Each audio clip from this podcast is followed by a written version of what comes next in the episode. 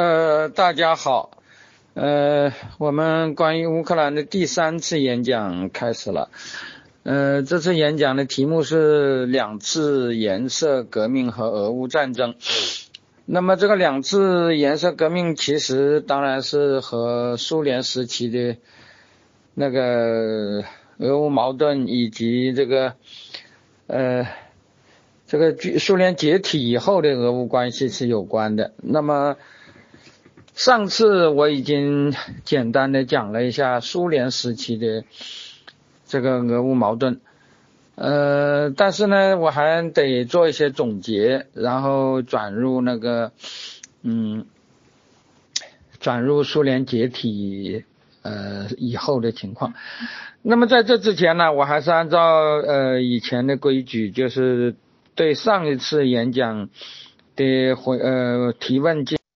呃，这个上一次我回答问题的时候啊，他们给我发了两个问题汇编，我以为第二个是总呃是汇总了第一个的，所以只回答只看了第二个，后来才发现这第一个问题，呃，这第一个汇总其实完全是另外的，所以这个汇总就加加入到了今天。那么加入到今天以后，这个问题就特别多，所以，所以我今天的回答，呃，与这个课程本身没有关系的，比如说有人提到什么中国农村啊，什么什么，呃，我就不回答了，呃，我只挑和我们呃这个呃乌克兰问题以及相关的理论问题有关的来回答，呃。呃，第一个问题，呃，有人提出说是，呃，雅典当年败于斯巴达，诺夫哥罗德又败于莫斯科，这些自由城邦败于更野蛮的对手。照理说，自由会带来更高的创造力和生产力。雅典和诺夫哥罗德当年有这种优势吗？因为有这一种可能，就是诺夫哥罗德、雅典只是政治民主，但是经济上。呃，并不强，呃，他说，嗯，不知道当到底是什么情况。这里我要讲啊，呃，诺夫哥罗德是不是很强，我不知道。但是雅典，呃，的确，雅典的经济现在是有争论的。大家知道那个，呃，关于古典经济，从来就有原始主义和现代主义的几十年的争论。但是有一点没有问题，如果雅典的经济，是不是非常发达？是不是呃希腊城邦中最富的一个？呃，或许有争论，但是斯巴达的经济是非常非常非常糟糕的，这一点是没有问题的。因为斯巴达基本上是一个禁欲主义的国家，是吧？除了能打仗，其实别无所长，是吧？斯巴达人的那个呃生活是非常之嗯粗陋的，所以呃斯巴达式生活现在。呃，在欧洲其实几几乎就是个成语，是吧？就说这些人，呃，除了锻炼肌肉准备打仗以外，其实啥都没有享受，是吧？呃，所以斯巴达是一个一个，如果就啊，如果就人们的那个享受而言，那是最差的一个。但是他就是能够打胜，所以我觉得这个呃，在那个战争中能不能胜败，它有很多很多的因素，是吧？我们不能说呃民主制度就一定打不过野蛮。那比如说希波战争，那就是嘛，很多人都用希腊波希腊打败波斯，是吧？都用希腊打败波斯来证明这个民主的优越。呃，这里我要讲，呃，斯巴达。它不是按照雅典呃按照希腊的标准，它不是民主国家，但是呢，也很少有人说它是专制国家的，是吧？斯巴达，呃呃，如果说雅典是民主国家，斯巴达一般被认为是一个寡头制的国家或者呃贵族制的国家，是吧？斯巴达是肯定不会像波斯那样是一个呃皇帝制的皇帝的，像秦始皇那样，那肯定不是的。所以，呃，希波战争啊，希腊城邦跟波斯打，波斯是个专制国家，希这边的希腊城邦，即使包括斯巴达在内，与波斯相比也是也是民主的，或者说呃不专制的，是吧？呃，关于这个呃民主的定义问题就更复杂了，我就不想扯在这里。但是那一次战争显然是呃那个那个民呃更民主的国家取得了胜利，所以我觉得像这样的问题有很呃不能一概而论。不过如果只是把问题简单化，就是假定如果有两个。呃，两个国家其他的条件全都一样，是吧？技术水平、武器装备，呃，什么战争实力，什么全都一样，只是一个专制，一个民主，或者说一个文明，一个野蛮。我认为野蛮国家要战胜文明国家的几率是很，是吧？因为道理很简单嘛，野蛮国家可以不择手段，而文明国家是要择手段的。也就是说，在同样的条件下。文明国家就是比野蛮国家，呃，那个、那个、那个、那个被动，是吧？这个是没有什么可说的，是吧？但是文明国家有个好处就是文明有创造力啊，是吧？这里我讲的都不光是民主了，是吧？就是不民主的国家中也有文明与否的问题嘛，是吧？那么。呃，文明国家的创新，实际上人类社会的进步主要就是靠创新的，是吧？也正是在这一点上，我们认为文明要呃值得追求，是吧？那个文明国家呃有创新，是吧？所以比如说呃最近两百年来，自从那个工业革命化以工工业革命以后的两百年，那个民主国家呃经常是得胜的。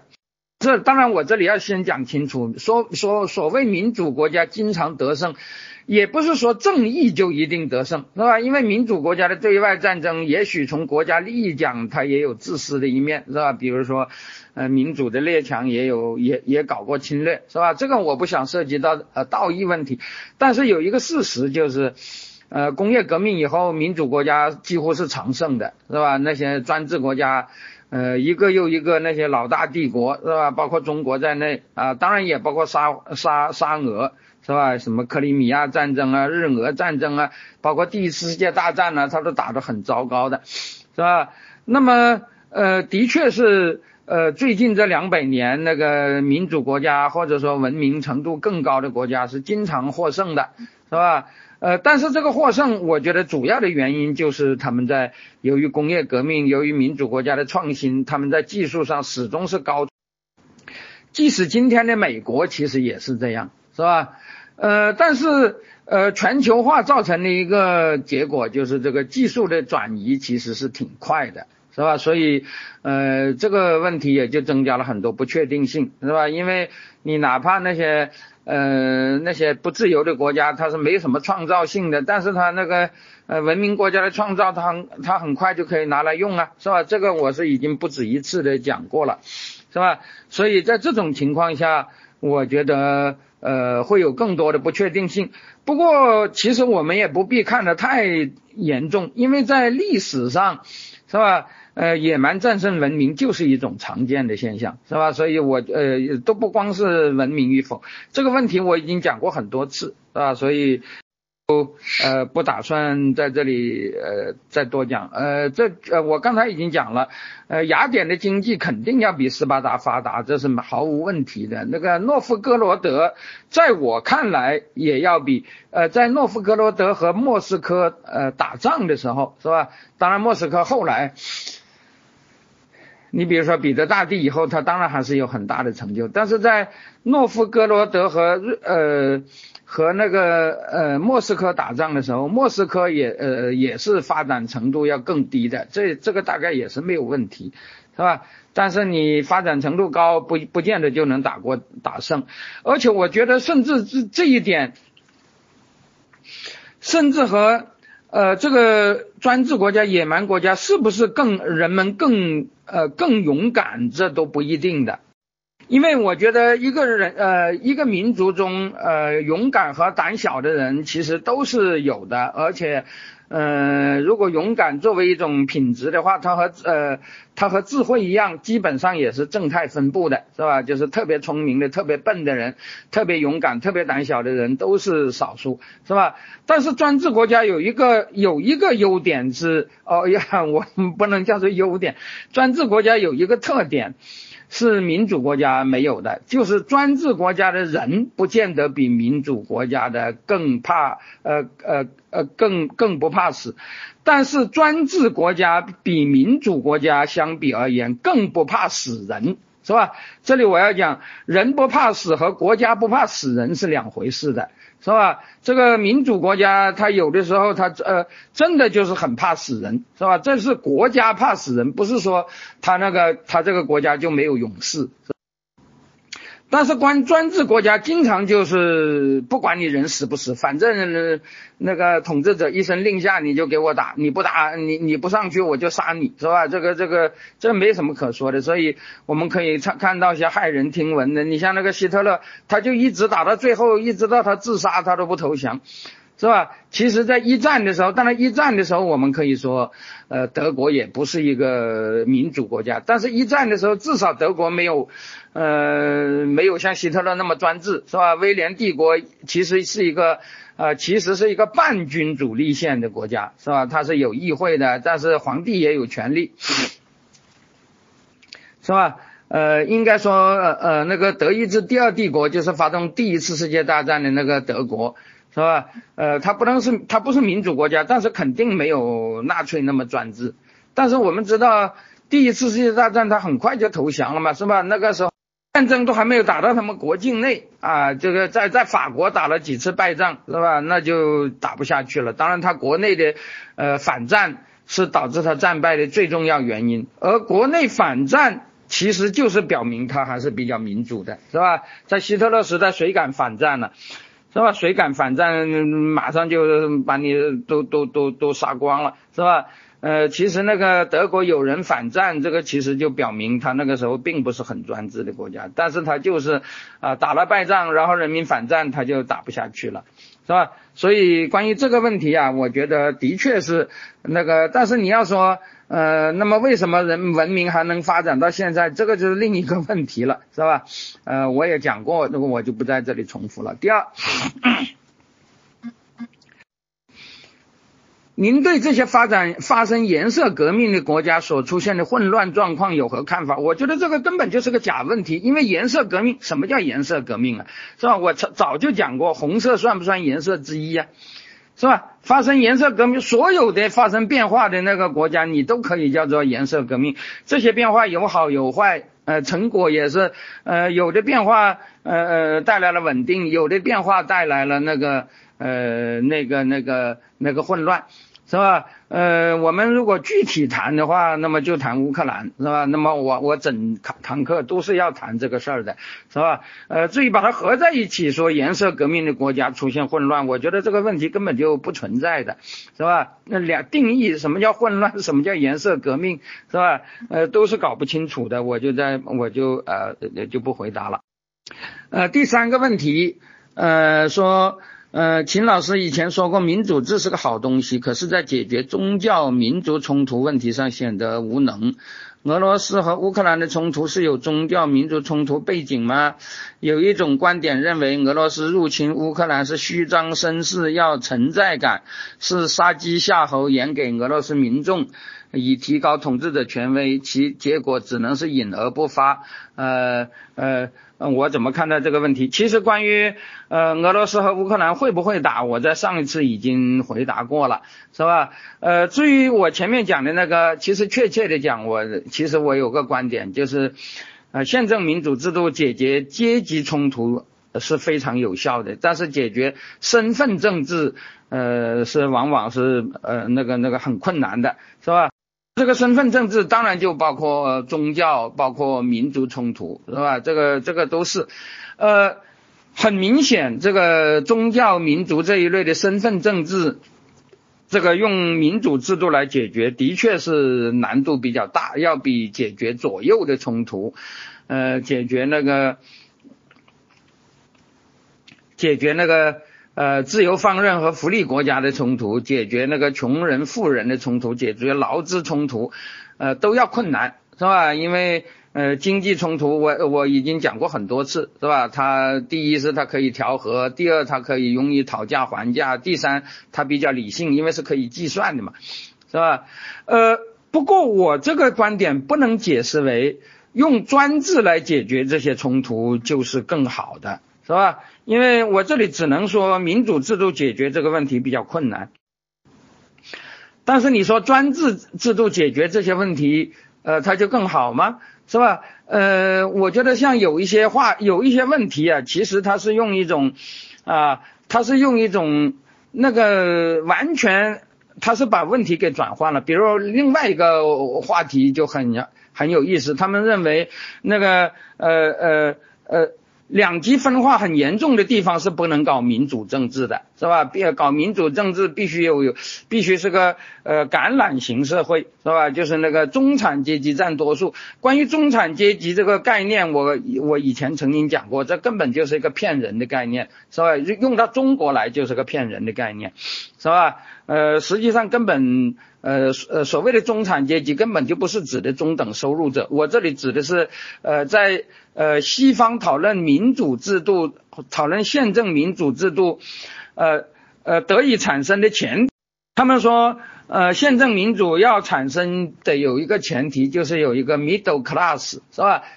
他们这个时候讲的 middle class，当然，呃，还很多人还把这个 middle class 用在发达国家现在的这个状况，是吧？你比如说现在的美国，是不是有 middle class 呢？有，那么就是中等收入的，是吧？收入到几，从几美元到几美元，是吧？呃，但是这个和民主，但是这个和什么民主的产生是没有关系的了，因为美国已经两百年了，是吧？这个这个呃，现在讨论的美国的中产阶级根本不是这个问题，但是如果你要讨论，是吧？呃，为什么会发生法国大革命啊？为什么会发生光荣革命啊？为什么中世纪会被被宪政所取代呀？如果你谈论这些问题，那有些人也会谈 middle class，但是这个意义上的 middle class 就根本就不是一个中等收入的概念了，是吧？我前面讲过，它就是呃第三等级的概念，就是纳税人的概念。就是市民的概念啊，这个呃根本就呃根本就是呃呃和和我们现在讲的中等收入者根本就不是一回事儿的，是吧？不过假如有人说两极分化很严重的啊，那个社会矛盾非常尖锐的地方搞民主是有风险的，这点我当然是同意，是吧？那个矛盾搞得非常尖锐了以后，你不不不管不管搞什么，它都容易点燃火药桶，呃发生爆炸的。是吧？但是这个话，我认为简直就是废话，是吧？两极分化在什么情况下不危险呢？什么情况下都很危险呢？是吧？你假如老百姓都活不下去了，那你古代就会发生农民战争啊，那也不是搞民主啊，是吧？中国历史上那么多次，呃，是人口死掉一半的那些大冲突啊，那你可以说都是因为两极分化很严重，但是是不是两？因为两极分化了以后，又搞了民主，所以他就呃发生严重的冲突呢，根本就不是那么回事儿嘛，是吧？两极冲两极分化非常严重，那对整个社会，不管你搞什么制度，都是很危险的嘛，是吧？你你在这个时候启动民主，当然是很危险的，是吧？但是你在这个时候。那个那个加强专制，它不也共同样的危险吗？是吧？所以我觉得这个两极分化本身很危险，那是一回事儿，是吧？把它扯到是不是能够搞民主，我觉得是也没有什么道理可讲的，呃，这个也就是啊我的回答。呃呃，有个问题说是乌克兰契合的时候，联合国五大常任理事国都对它的安全做了承诺。呃，包括俄罗斯是吧？而且这其中还包括对他的国界、对他的什么的呃那个那个那个那个承诺是吧？呃，普京显然是出尔反尔是吧？呃，这个这个，我觉得这事情呢，呃，是不是因为太轻信国际秩序？呃，这个事情我觉得不光是个国际秩序的问题，因为当时的俄罗斯就是在。呃，做出承诺的时候，我觉得他们也是诚心的，是吧？呃，也没有说是已经计划好什么时候就要，呃，就要呃违背诺言，是吧？这个呃历史的发展总是不断的在变化的嘛。呃，乌克兰的确他就没有准备好这个，在他乌克兰在应付这些问题上犯的错误就很多了。我下面要讲那个第二次颜色革命的时候。啊，我会谈到是吧？这里就不多讲了。嗯，下一个问题，呃，关于北越东扩，哪种说法是真实的。啊，美国政府说北约从来没有承诺不东扩，呃，但有。美国学者根据文件考据出，当时北约和俄罗斯有个模糊的协议，主要是为了让东欧国家尽快从俄罗斯控制下的华约组织中脱离出来，重点是让东西德尽快合并。你认为哪种观念、哪种观点正确？啊，呃，为什么乌克兰总统说美俄不要火上加油，让乌俄问题激化，是吧？呃，这是其实是两个问题。呃，这个其实西方在北约东扩这个问题上，其实我觉得立场，他美国或者西方并没有说东，呃，北约一定要东扩或者就绝对不东扩，是吧？美国只是说任何一个国家，呃，都有做出啊我加入或者不加入呃的决议，是呃的的的决定，这是国家主权嘛。就北约而言，他也有接受或者不接受的权利。是吧？你现在俄罗斯要求他们不准提出加入北约，或者说北约不准接纳他们，那从最起码的国家主权来讲，这根本就是蛮横无理的要求，是吧？我加入不加入是一回事儿，是吧？你要我保证不加入，你凭什么？是吧？我也许就是不加入了，但是我也不能对你保证啊。是吧？我觉得现在北约是没有什么动力要要吸收乌克兰，是吧？因为北约现在显然是那个那个那个啊，多一事不如少一事，是吧？但是如果你说他要答应说那个我我以后我坚决不不不不不 不接纳乌克兰，谁愿意做这种答应呢？从常识来讲都是这个样子的嘛，是吧？就是比如说我我现在就呃呃呃呃。逼你做一个决呃呃呃做一个承诺是吧？说你在家里头不准吃西餐是吧？也许我其实根本就不想吃西餐，但我凭什么要对你做这个承诺啊？是吧？我我就不想吃肯德基，但是你说我要对你保证我不吃肯德基，哪有这种道理呀？是吧？呃，这所以我觉得这个呃这个问题，现在俄罗斯提出的这个要求，那的确是非常蛮横无理的，是吧？如果你真的不希望北约东扩，如果你真的不希望北约东扩，那你就表现的讲道理嘛，是吧？你从二零零八年欺负格鲁吉亚，是吧？那个二零一四年欺负乌克兰，你到步步的在那里进逼，那你不是把大家逼得越来越恐慌吗？是吧？那个，如果你表现出很友好，那当然没有必要去，去那加入不加入北约本身就没有什么必要，是吧？那么至于这个呃，西方和俄罗斯在北约问呃东扩这个问题上的态度，其实它有过多次的变化，是吧？你说什么承诺不承诺，呃，其实那是一回事儿，但是呃呃，北约和俄罗斯在。呃呃呃，西方和俄罗斯在北呃在那个呃北约这个呃问题上是多次变化的，是吧？其实用不着美国学者的考的考证啊，官方文献已经表现得很清楚，就是当年在那个呃东西德呃合并的时候，是吧？当时那个俄国和呃俄国和美国，俄国和西方的确是做了一些呃那个那个呃那个那个协议的，是吧？就是俄国做出一些让步啊，然后北约呃或者说西方呃说他们也会适可而止，但是这些事情最后都被东德本身的事态给啊冲破了，是吧？呃，因为当年那个。呃，呃呃，戈尔巴乔夫就说，他说东德可以民主化，是吧？呃，我们不干涉，呃，但是东德不要加入西德，是吧？当初他其实还不是什么北约不北约的问题，他当时只是说，呃，他同意东德民主化，但是呃不同意呃不同意两德合合并。但是这个东西显然是不是不现实的嘛？你你不民主也就罢了，你一民主了，那东德人都要求加入西德，那你那你镇压不镇压？你要是镇压，那还是民主吗？是吧？你要是不镇压，那东德的人都愿意加入，西德的人都愿意接受，那你怎么能够防止他加不加入呢？是吧？所以后来就当然就不成就不成立了，不成立以后，然后又说啊那个那个呃东呃西德是可以呃呃东德是可以加入西德的，但是呃加入了以后呃就呃呃不要加入北约。那西德本来就在北约里头了，你加入了西德，怎么可能不加入北约呢？是吧？那么到了后来啊，实际上随随着那个冷战的呃那个那个啊态呃双方的态度都在不断的变化。到后来，到了那个叶利钦时代，甚至在普京执政之初，俄罗斯其实当时对西方是呃表现的相当的呃那个友好。当然了，你也可以说是软弱，也可以是吧？因为那个时候，呃，他们说我们要民主化了嘛，民主化了，那就融入就融入你们了嘛，是吧？所以当时那个。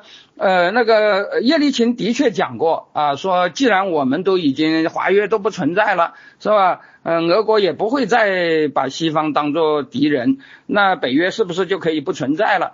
那但是后来北约说，那还是需要存在啊。那个比如说南斯拉夫问题啊，什么什么，那个集体安全还是需要的呀。当时叶利钦和俄国的很多人说，那如果存在，是吧？那我们干脆加入行不行？是吧？所以当时多多有一种可能，就是俄罗斯民主化如果顺利，是吧？俄罗斯自己就可以加入北约，是吧？如果他加入了，那不就更没有什么东扩不东扩的问题了吗？但是后来。又发生了一些当初谁都没有看到的、想到的情况，是吧？其中当然最主要的一点就是俄罗斯所谓的民主倒退了。呃，关于俄罗斯民主倒退的问题，我后面要讲。我觉得西方在这个问题上是犯了两重错误的。是吧？呃，一开始他们对呃俄罗斯的所谓的刚刚开始有一点民主倒退的时候，就大惊小怪的很厉害，是吧？好像俄罗斯马上就要百分之百的和他们一样才行，是吧？但是到了后来，是吧？他们一方面怪呃呃那个那个那个那个那个大惊小怪，另一方面对俄国的扩张却一点反应都没有，是吧？包括零八年从那个格鲁吉亚开始。是吧？实际上，我觉得这个问题是，我后面要谈到。我觉得这个问题反过来，呃，就导致了俄国的民主倒退的越来越厉害，是吧？这个问题是明显的。呃，那么现在中国有一种舆论呐，说那个，呃呃，俄乌矛盾。是美欧挑起来的，甚至引了一些说法，说那个呃乌克兰人都怪呃美欧呃火上浇油。其实我觉得这种说法是非常荒唐的，是吧？而且对于俄罗斯呃呃对于乌克兰人的抱怨呢，我觉得是完全是断章取义的，是吧？俄罗斯乌克兰人现在主流的就是说你北约不帮我，是吧？嗯，我跟俄罗斯搞成这个样子，呃，你北约不帮我。是吧？呃，你北约不不够强硬，是吧？他们最大的抱怨其实就是这个东西，是吧？那所谓的强硬，那当然就是，那当当然就是火上浇油了。但是为什么他们又要抱怨呢？因为道理很简单嘛，是吧？你实际上没有那么强硬。是吧？你实际上没有那么强硬，但是你要装出强硬来，那当然那个会把这个问题搞得很麻烦了，是吧？你实际上表现的很软弱，那俄罗斯他就更有有恃无恐了，是吧？但是你自己表面上又要表的表现的很强很强硬，那你表现的很强硬，那不是让俄俄？那个普京更容易说说服他的那些呃俄罗斯人吗？那俄罗斯他普京就会跟俄罗斯人说：“哎呦，你看西方现在很强硬，我们要如何如何，是吧？”那么如果西方真的很强硬，那当然乌克兰是啊巴不得了，是吧？但是乌克兰就害怕呃西方那个。口头上很强硬，但是实际上并不强硬，那当然就等于把乌克兰架在火上烤了。这个我觉得不是什么很深奥的问题，从人之常情来讲，呃，其实我们都可以理解的，是吧？关于乌克兰东扩的问题，其实说穿，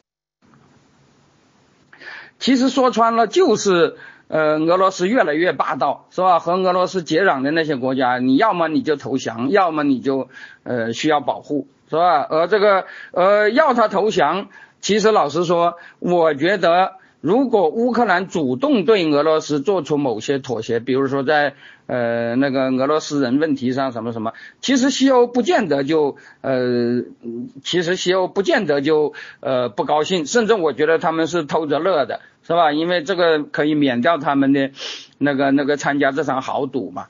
但是他们不能这样说啊，是吧？尤其是民主国家就更麻烦，因为民主国家它是要讲政治正确的嘛。是吧？所以民主国家往往出现的一种现象就是，呃，我经常讲的叫做小恶大喊，大恶不管，是吧？小恶为什么要大喊呢？因为政治正确啊，民主国家的人都是呃道德情绪高涨啊，是吧？碰到一些一些他们见不惯的事情就要说话，你政府又不能控制言论，那大家不就说了？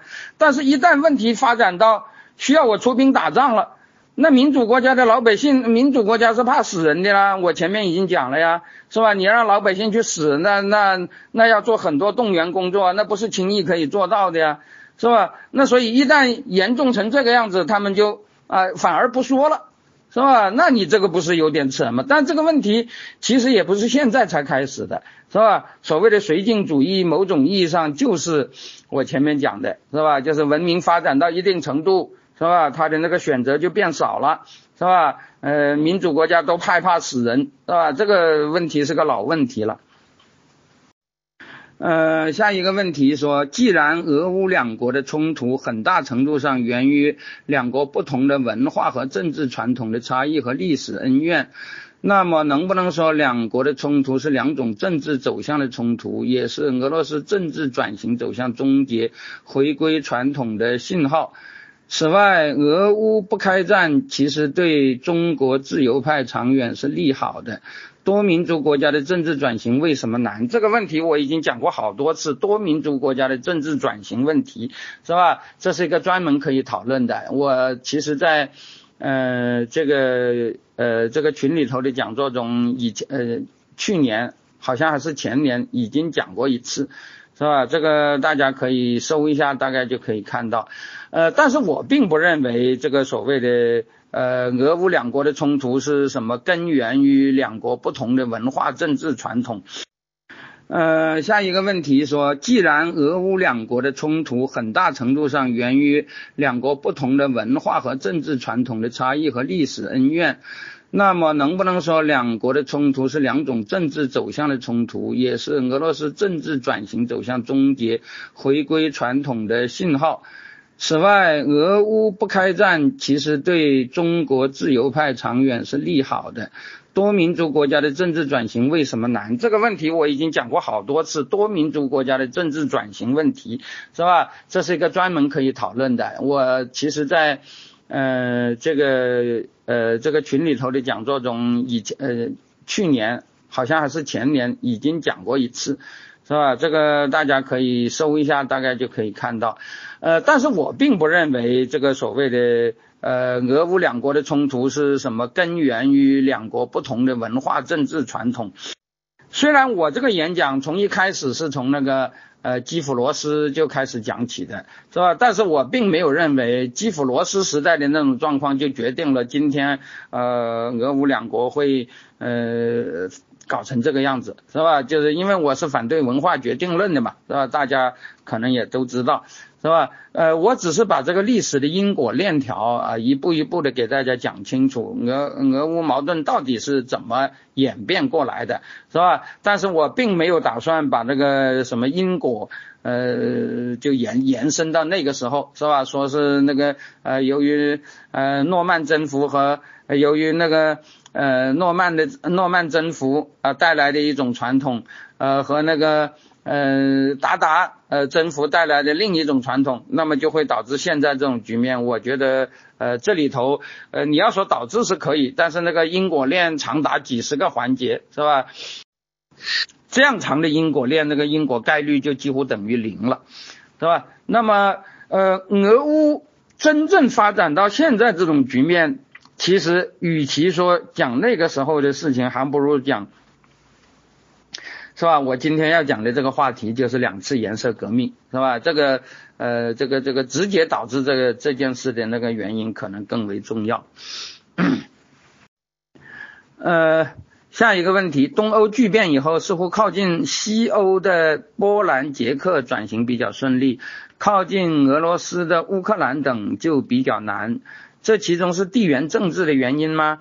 呃，地缘政治当然是起到一定的作用，是吧？这个整个东欧国家，呃，整个东欧世界，如果你说靠西边的。呃，转型比较好，呃，靠东边的比较差，这个大致上也是可以成立的。但是这个呃，不能用地缘政治解释一切的。比如说一个最简单的例子，那个和俄罗斯直接接壤的波罗的海沿岸三国转型都是非常成功的，是吧？那他们就是直接跟俄罗斯接壤，和乌克兰是一样的情况嘛，是吧？那么所以我觉得，呃，恐怕也不能一概而论。乌克兰的问题有。呃呃，多种原因，其中既有呃乌克兰自己长久以来的原因，当然也有这个两次颜色革命呃造成的一些事情啊。那么我后面要呃我的演讲本身就是要解决这个问题，大家听就是了。呃，这个下一个问题说，呃，在暴力形成的政治政权格局瓦解以后。东欧各地区都是按照民族形成新的国家，为此甚至发生了残酷的战争。那么问题是，俄罗斯族人为什么不能回归俄罗斯呢？这不是双标政治吗？啊，其实我觉得这完全是说反了，是吧？如果一个帝国解体以后啊，或者说如果一个政治格局解体以后，你就不认这个原来的国界了。是吧？这个呃，包括呃，包括下一层次的这个界限，是吧？就是原来的加盟共和国界啊，或者省界啊，是吧？你就开始打乱仗，那我觉得那肯定就是流血成河了，是吧？俄罗斯族人为什么不能回归俄罗斯呢？当然这可以可以回归啊，你可以啊呃，但是我认为啊。呃，如果一概讲双标问题是吧？双标问题当然是有的，是吧？我觉得，呃，在两种呃标准，比如说那个呃领土完整的标准啊和那个民族自觉的标准，是吧？在同时存在的情情况下，因为这两种标准本身就是矛盾的，所以呃很多国家它往往会采取有利于自己的一种标准。是吧？那么在很多问题上都是这样。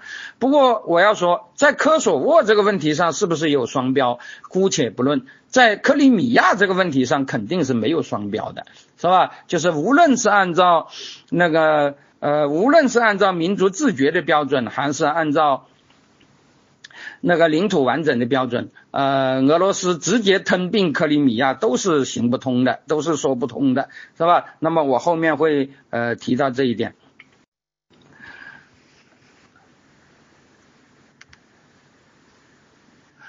呃，下一面下一位讲这个，呃，我的讲座提到，呃，诺曼和蒙古文化，呃，对俄乌两国的影响。那么现在这两个国家的民族性格上有哪些比较明显的差异？呃，这个话，呃，我觉得既不能，呃，既不能一概而论，是吧？说那个。呃，那个那个乌克兰的民族性格是什么什么？嗯，俄罗斯人的民族性格又是什么什么？是吧？我是比较讨厌用民族性格这个呃这个这个说法，所谓的优根性啊、劣根性啊，是吧？我觉得那个人们在呃呃很多政治演变的过程中，人们的态度呃受到各种各样条件的制约，呃不是什么都可以归为民族性的，呃，但是俄乌矛盾。的确是其来已久，是吧？这个我是呃，我们呃从头讲起，呃，我觉得是有必要的。那么呃，再一个问题说，这次俄乌问题，普京是讹诈欧美的成分大，还是真的要出兵侵略？这种我前面已经讲了，这就是双方在在赌嘛，是吧？如果呃如果真的把对方赌完了，呃赌赌呃屈服了。是吧？那当然就不需要出兵了，是吧？如果那个不，如果呃，如果达不到目的，那当然就是那个那个该怎么样，那就是另外呃另外一回事了，是吧？这个这个这个是不是就要破罐子破摔？这个事情啊，我们谁也说不说不准，是吧？这也就是那个国际政治中很多那种擦枪走火的事，都不是呃那个那个。呃，事先那个那个呃呃，事先呃呃就有这个打算的，是吧？包括最明显的就是朝鲜战争，这个土耳其对乌克兰有哪些影响？在历史上我已经讲了它的很多影响，呃，在现实我觉得没什么影响。土耳其并不是今天的乌克兰事件的一个一个一个一呃呃一个有意义的一方。呃，下一个问题就是说，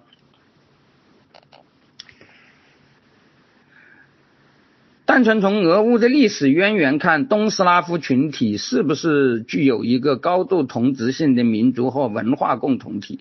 这种历史文化的论述是否能够构成东斯拉夫政治共同体的正当性基础？好像没有人提出这样的问题。是吧？什么叫做东斯拉夫政治共同体啊？从来没有这个东西嘛，是吧？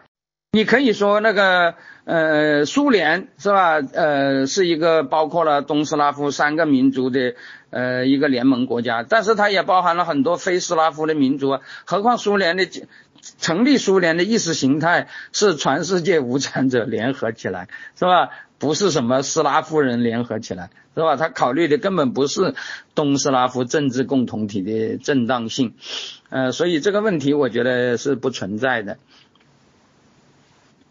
呃，下一个问题，俄乌在语言和位置以及宗教信仰方面就有很多差异，在历史和现实原因矛盾，很多冲突不断。俄乌冲突对哪些国家利益有变动？嗯。这这这个问题，我觉得是呃本身问题也不太呃清楚，是吧？我觉得呃俄俄乌呃俄俄乌冲突是一个转转型国家呃在转型过程过程中出现的事情，这就像那个呃南斯拉夫的那个事情也是一样的，是吧？那么。嗯，我们在后面主要是要把它和转型结合在一起讲。呃，它在语言、位置、什么宗教信仰这些差异，我觉得呃并不是直接导致这种呃这种冲突的。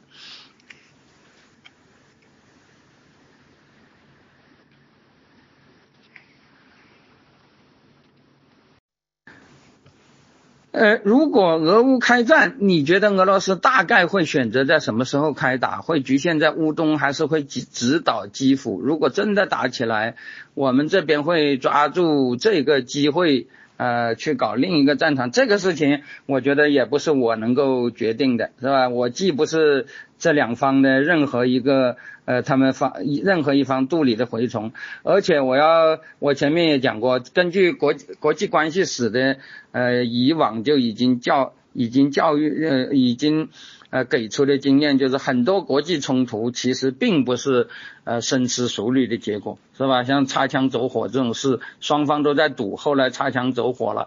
是吧？这种事情其实是挺多的，所以这个事情完全不能预测。不过，如果仅就现在的情况看，我觉得所谓俄乌会不会打，根本就是个假问题。我上次也已经讲过了，因为乌东，因为那个登巴斯，是吧？那么它的烈度会高一点，或者会缓和一点。但是这个和打还是不打这两个一和零的这两这种区别根本就不是一回事儿的。嗯。二零零九年五月，北约宣布，呃，就是他们还是扯北约东扩的这个问，这个问题还是扯北约东扩的。说二零零九年五月，北约宣布乌克兰一年以后会成为北约的成员国，呃，这个恐怕是记错了。我我认为北约从来也没有这么宣布过。是吧？北约只是说和乌克兰正在谈判这些事儿，但是从来没有达成过一个呃一个一个一个确切的时间表，呃，这个这个提法是不，我觉得是不对的，啊，但是现在的问题也不，现在的问题也不在于时间表。是吧？也并没有现在呃，并没有说乌克兰要在什么时候呃，或者说什么时候之前不能加入，或者什么时候呃之前是必须加入，从来没有这样的。双方也不是讨论这个问题，是吧？俄国的要求只是很简单，就是北约承诺不接纳，呃，乌克兰承诺呃不加入，是吧？这个当然他们不能承诺的。是吧？不能承诺，不见得就一定要加入，是吧？我前面已经讲过了，十三年过去了，乌克兰至今还没进北约，请问，呃，请老师，呃，从地缘政治的角度看。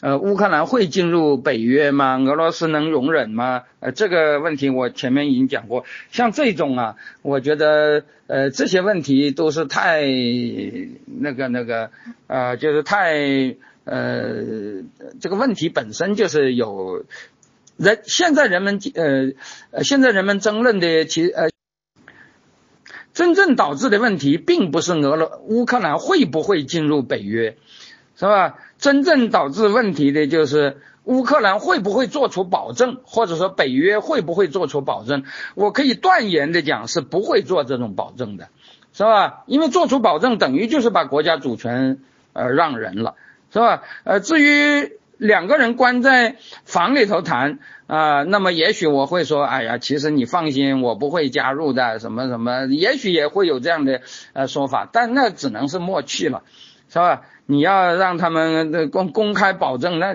完全是不可能的。嗯嗯，对不起，刚才这个网络出了一些问题。嗯，下一个问题又比较大。嗯，说是呃，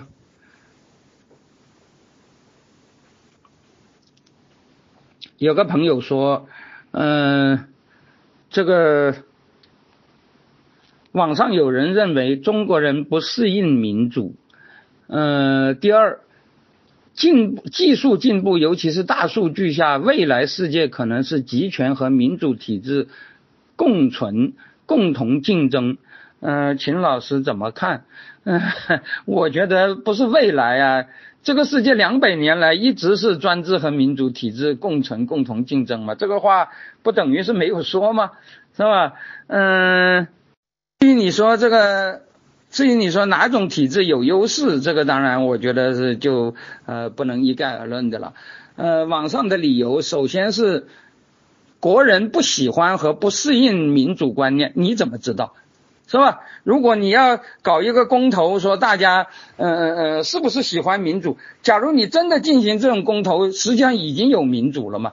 是吧？假如我拿枪对准你说你要民主还是要呃呃那个那个呃皇帝是吧？你就说哎呦，那我只好要皇帝了。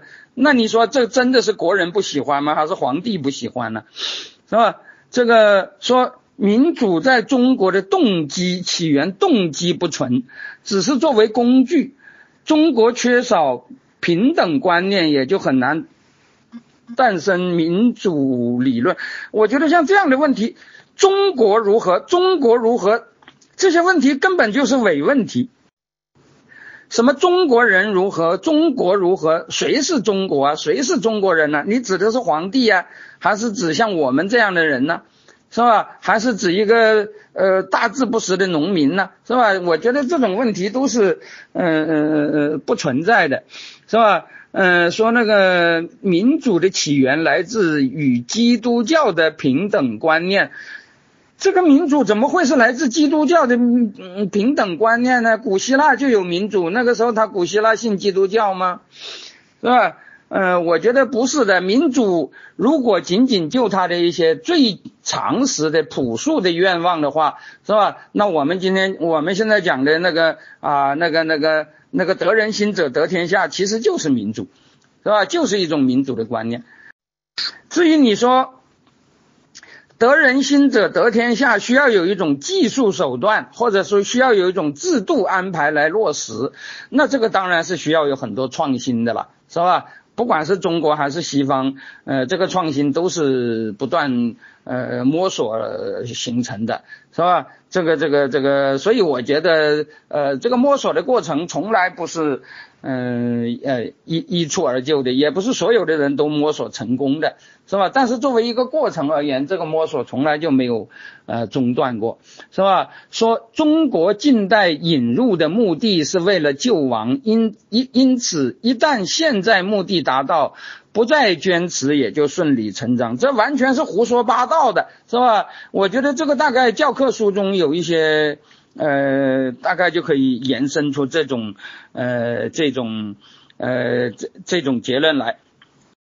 但是我觉得这个完全是不符合现实的，是吧？因为你看近代人们讲那个中国为什么要搞民主的理由，这个我在那个《走出帝制》这本书里头已经讲得很清楚了，是吧？因为民主符合孔孟孔孟之道，是吧？秦制就是呃严重败坏孔孟之道，是吧？这种讲的都是道德理由，根本讲的就不是什么救亡。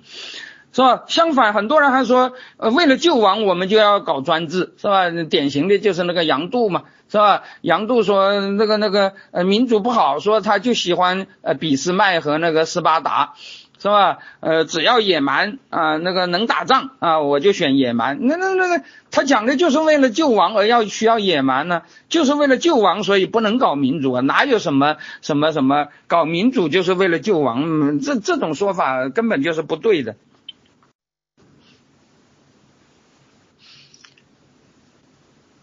啊，还有中国人的观念，从秦汉以来，权力来源认为只要造福人民就有合法性，过去就是天命说，也就是人民的选择，所以中国的政权合法性一直就有问题。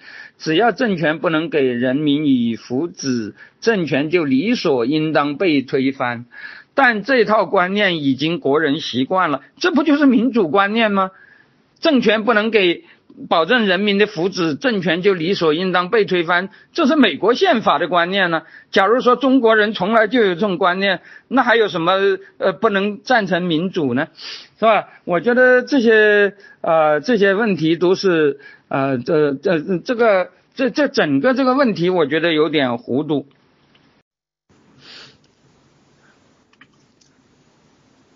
啊，说还有人说呃那个那个呃。土耳其几乎是伊斯兰国家中唯一一个完整西方体系的国家，而它一旦不再需要高度依赖西方，就立刻回归伊斯兰传统，而抛弃了凯末尔的遗产，就是一个很好的例子。我觉得这个话也是似是而非的，是吧？那个呃，土耳其最近几年发生的变化，也不能说是就是什么，一旦不再需要高度依赖西方，土耳其。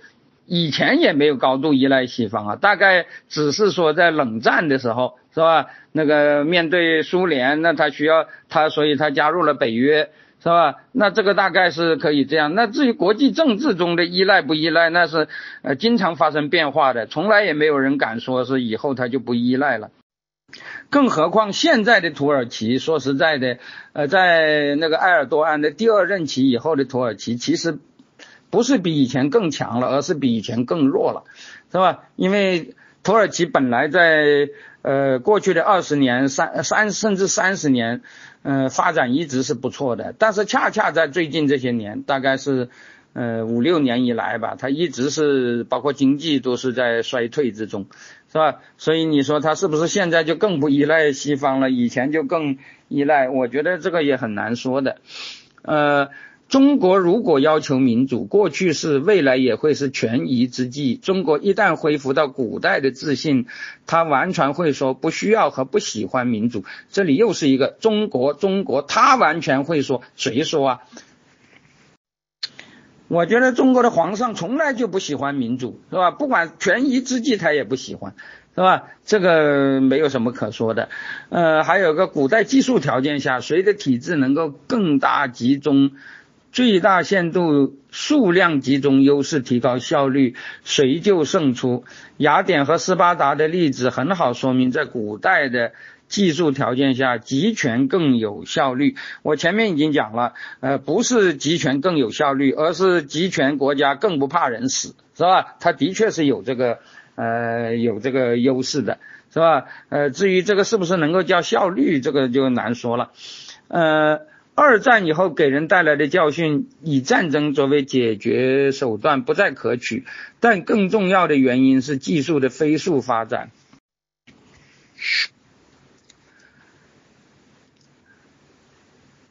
呃，这个话这个很长，是吧？讲的简单点，就是说，他说现在呃已经出现了些新的技术。是吧？所以那个好像那个个人主义价值观造成的，呃，西方主流好像就行不通了，是吧？那么他讲的那个技术，我讲了一堆，是吧？我看一下，一开始他讲的是电气技术，后来又说是呃互联网，嗯通讯。是吧？后来又说是人工智能，呃，等等等等，说他说由于有了这些东西，那极权主义，呃，那个极权主义，呃，就有了生命力，是吧？他说现在的技术进步。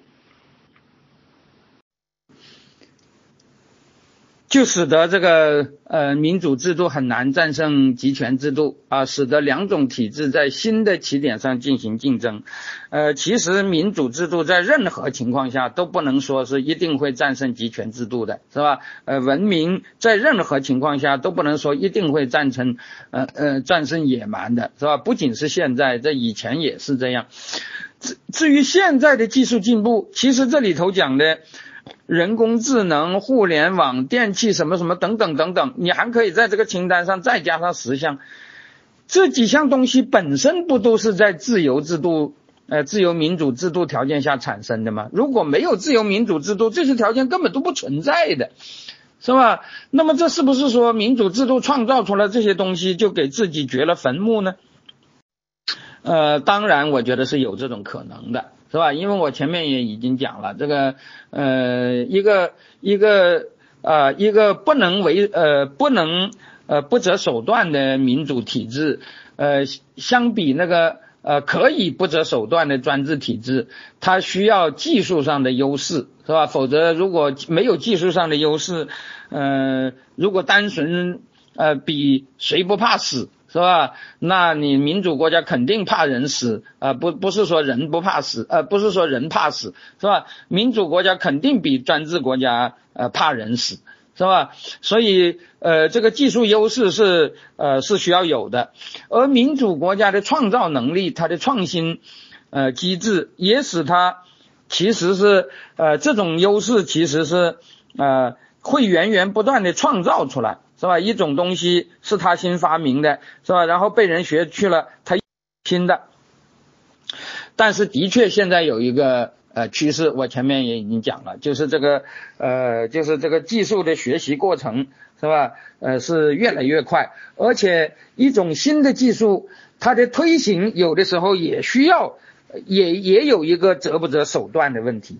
是吧？比如说那个人工智能，比如说那个大数据监测，啊，比如说呃大数据跟踪盯梢，是吧？这个东西呃在那个低人权国家就比较容易做，在高人权国家你就很难做，是吧？所以这个问题的确是一个现在新啊出现的问题，是吧？那么怎么解决这个问题是一个很重要的呃是一个很重要考虑的事儿，是吧？但是这些问题之所以出现，之所以存在。本身就已经表明，本身就已经表明，自由民主制度的文明程度是要高于那个集权的，是吧？否则这些所谓的技术根本就不可能产生出来。是吧？那么是不是由于产生出来了，呃，民主制度就不行了呢？呃，这里我还要讲，呃，如果仅仅就这两种体制进行竞争，那从来都不是个什么新的东西，一直从大概从古代的希波战争开始，是吧？已经竞争了几千年，以后还可能继续竞争下去，是吧？所谓的历史终结，这从来我就不认为是一个，呃，是一个存在过的事情。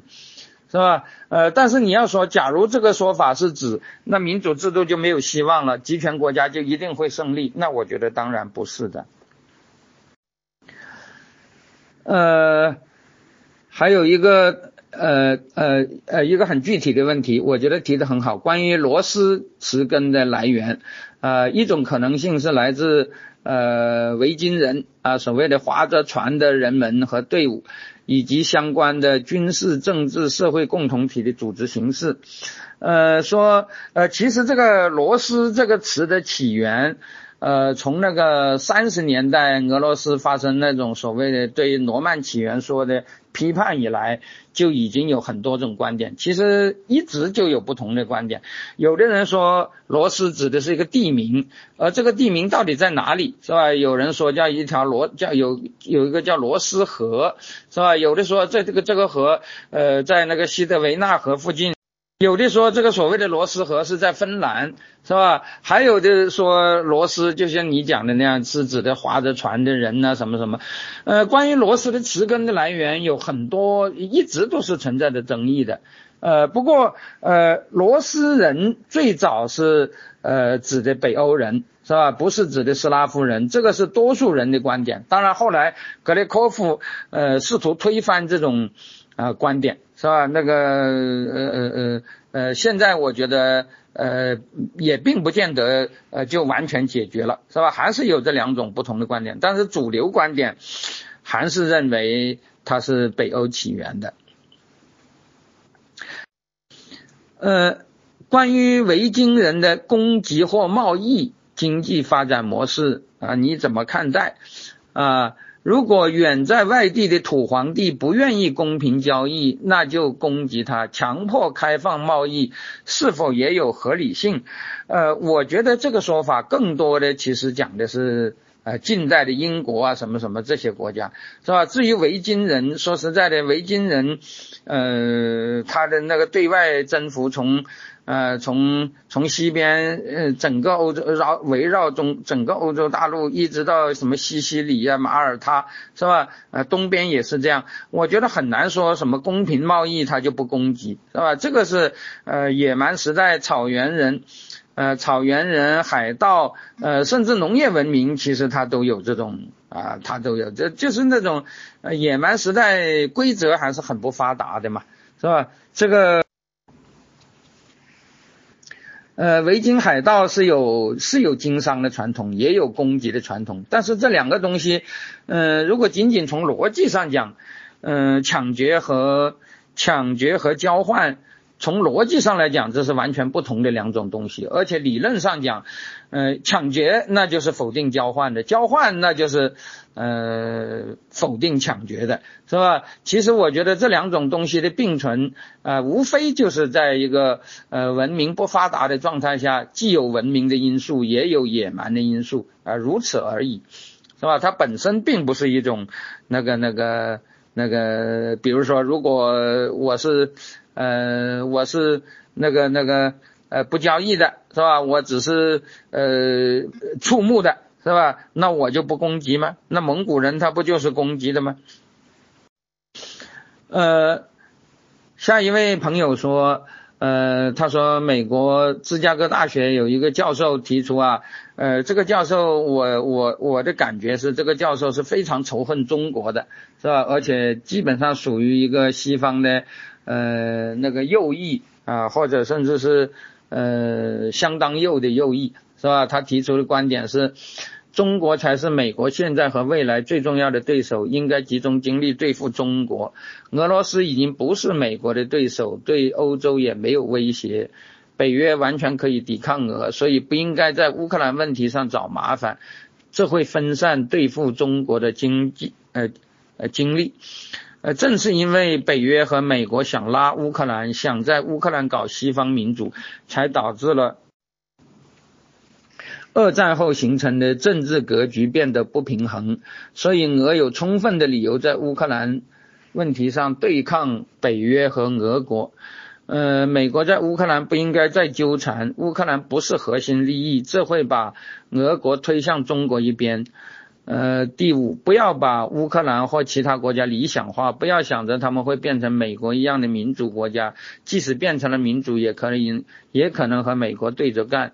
呃，这个人自认为自己是现实主义者，其实就是所谓的国际政治中所谓的保守主义者了，是吧？结构现实主义认为，中国和俄国对美国的威胁是中国社会本身结构性的结果，不是某个领导人的问题。即使换了呃别人，其他任何人下台，还是会一样对抗美国。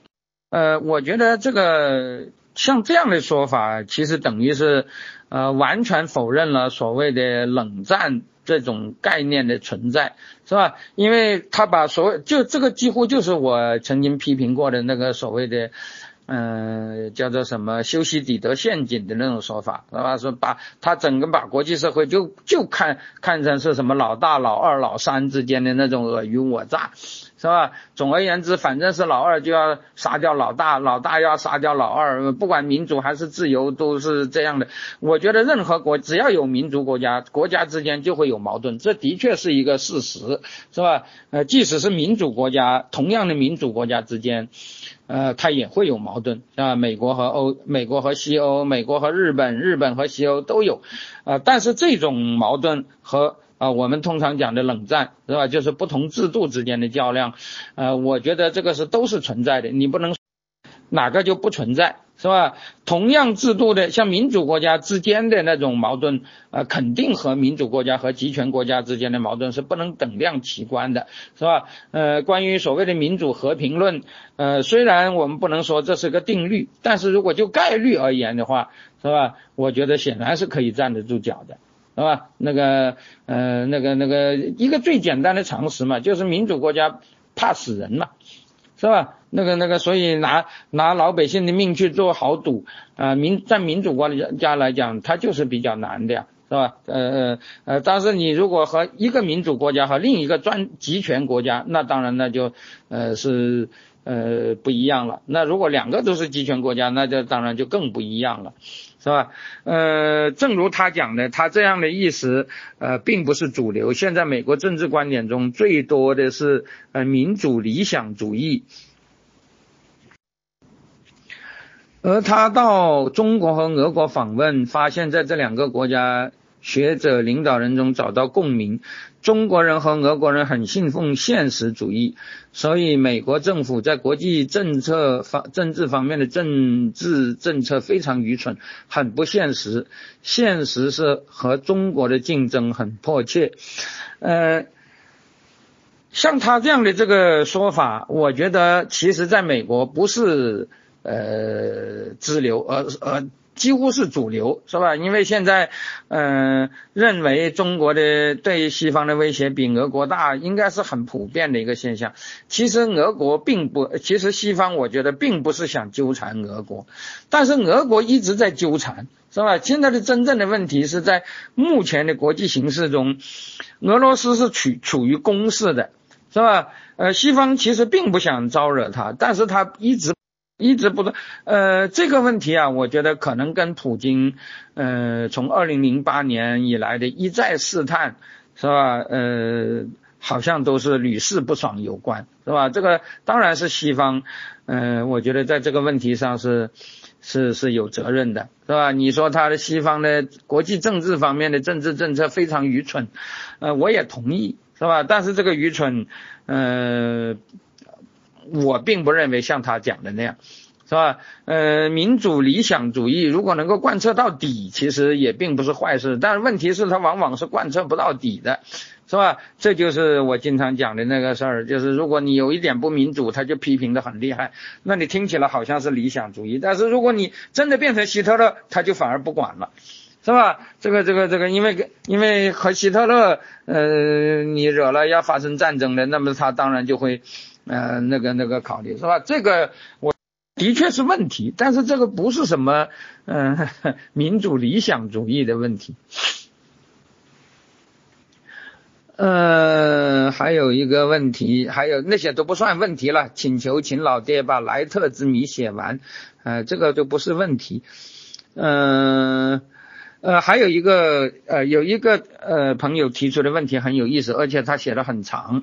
呃，他说民族问题表面上是生物学概念，实际上是政治学概念，这不是常识吗？好像没有什么人把民族问题看成是生物学概念的。从分子人类学的角度讲，呃，斯拉夫人的父系，无论是东西还是一般斯拉夫，呃呃，这个。共主年龄不超过五千年，呃，请教秦老师能否理解目前所谓的民族冲突，实质上是一种政治选择的冲突，而只是披着民族矛盾的外衣。呃，大家如果看过那个所谓的《想象的共同体》这本书，就会知道，其实民族问题从来都是一个想象建构出来的一种身份。是吧？呃，这个包括两个概念，一个是想象出来的，想象出来就是说不一定要有什么根据的，是吧？那个既不需要有生物学根据，也不需要有语言学根据，是吧？呃，甚至都不一定需要有宗教的根据，是吧？这个呃，为什么会产生这种呃，为什么会产生这种想象，是吧？它的呃原因是很多的。是吧？那个，比如说你说生物学概念，那他说，呃，这个这个共主年共主年龄不超过五千年，意思是说，呃，这个东斯拉夫人呃和其他人啊，或者说呃，在生物学上的那个呃遗传分手呃是很啊。在他看来是一个，呃，在他看来是一个很晚近的事，是吧？不高于五千年，意思是说不是很，呃，不是很悠久的。其实在我看来，五千年就够悠久的了，是吧？现在的很多民族冲突所定义的民族，其实都不超过几十年，是吧？像南斯拉夫的那个所谓的穆斯林啊，就现在叫波斯尼亚人。是吧？就是后以以前我们把它叫波黑穆斯林啊，这个铁托造出来的一个民族叫穆斯林族，是吧？那不就是才几十年吗？是吧？现在的民族定义经常都是变来变去，经常是在不断的那个那个那个演变的。那么这里我要讲啊，民族矛盾的确是比较，就是民族和那个呃宗教啊什么这这种身份。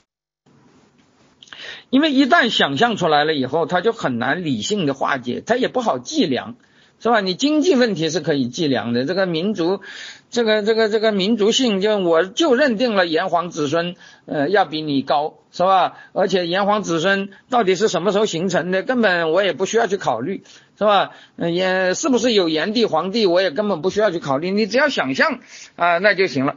像这样的事儿啊，我觉得，呃，的确是它带有。相当程度的非理性的呃色彩是吧？呃，但是人本身就是一个呃非理性，本身就是人性中很难避免的一面是吧？呃，有人说理性是呃人是一种理性的动物，也有人说人是一种非理性的动物。其实这呃两种背景都有的是吧？呃，但是我们还是希望呃这个理性能够占到上风。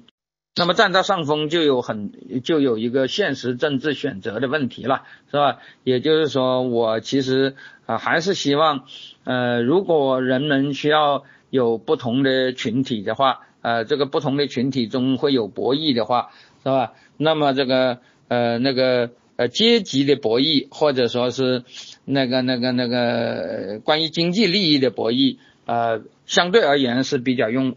比较有利于用文明的方式来解决的，是吧？呃，这种博弈，呃，虽然不会呃消灭其他种其他方面的那种差距，呃，但是我觉得啊，呃，如果呃一种比如说左右的多元啊，一种那种呃呃阶级政治的多元能够充分展开的话，那么它的确是有助于呃那个缓解或者掩盖啊其他类型的。呃，这个呃，这个身份政治的，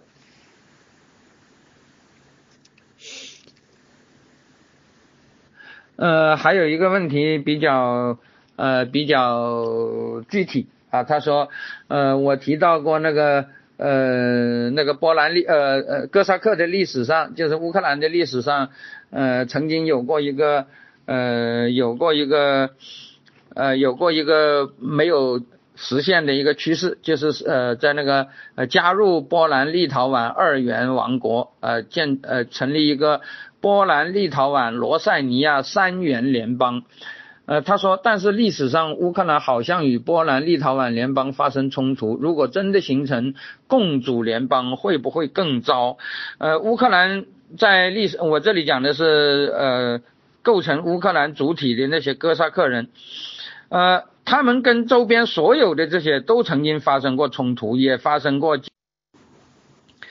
所以这个问题我觉得也是不存在的，是吧？因为呃，他跟波兰，呃，他跟立陶宛本身倒是立陶宛独立以后，呃，好像并没有发生波兰和立陶宛的冲突，是吧？当然这指的是大冲突了，是吧？嗯，比如说在那个呃现在的立陶宛首都就是维尔纽斯。是吧？历史上它叫做维尔诺，呃，实际上维尔诺并不是一个立陶宛的城市，而是一个波兰人的城市，是吧？波兰人和犹太人，是吧？呃，历史上的维尔诺一直到二战前，呃，一直到呃，一直到三十年代都是呃波兰人和立呃犹太人居多，立陶宛人其实是很少的，是吧？当时的立陶宛的首都是考纳斯，或者叫。呃，波兰语叫科夫诺，是吧？也不是维尔纽斯。那么，呃，当然对这个维尔诺这个事情是有矛盾，但是，呃，你讲的那种发展到战争啊什么什么，那并没有发生过，是吧？那么，呃，这个这个，呃，波兰，呃，那个那个，呃，历史上乌克兰和波兰是多次发生过。呃，冲突，因为波兰所谓的波兰立陶宛二元王国，其实主要还是波兰嘛，是吧？那么这个呃，波兰曾经是乌克兰的主人，就像呃，俄罗斯也曾经是乌克兰的另一呃另一呃块地方的主人一样，是吧？那么主人和他的那个征服者之间都是有冲突的嘛。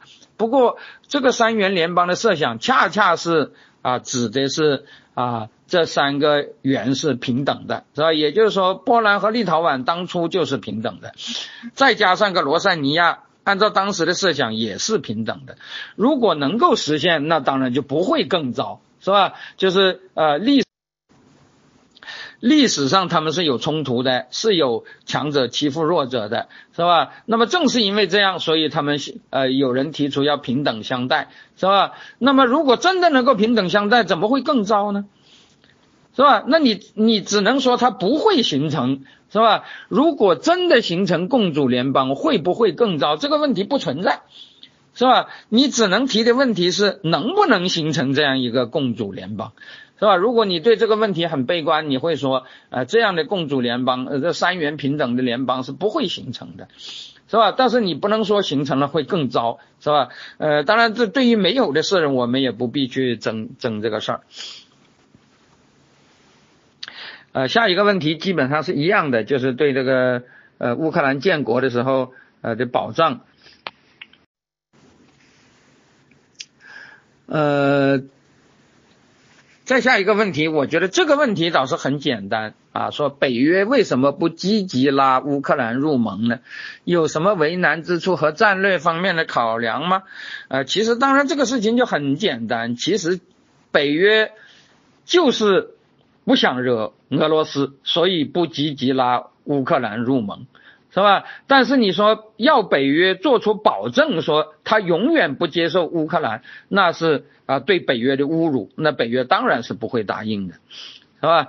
呃，这个问题其实很简单，呃，为什么不积极拉乌克兰入盟？就是基于现实主义的考虑嘛。既然俄罗斯坚决反对，是吧？那么在俄罗斯如果不俄罗斯如果不对乌克兰进行侵略，我觉得北约的确没有必要一定要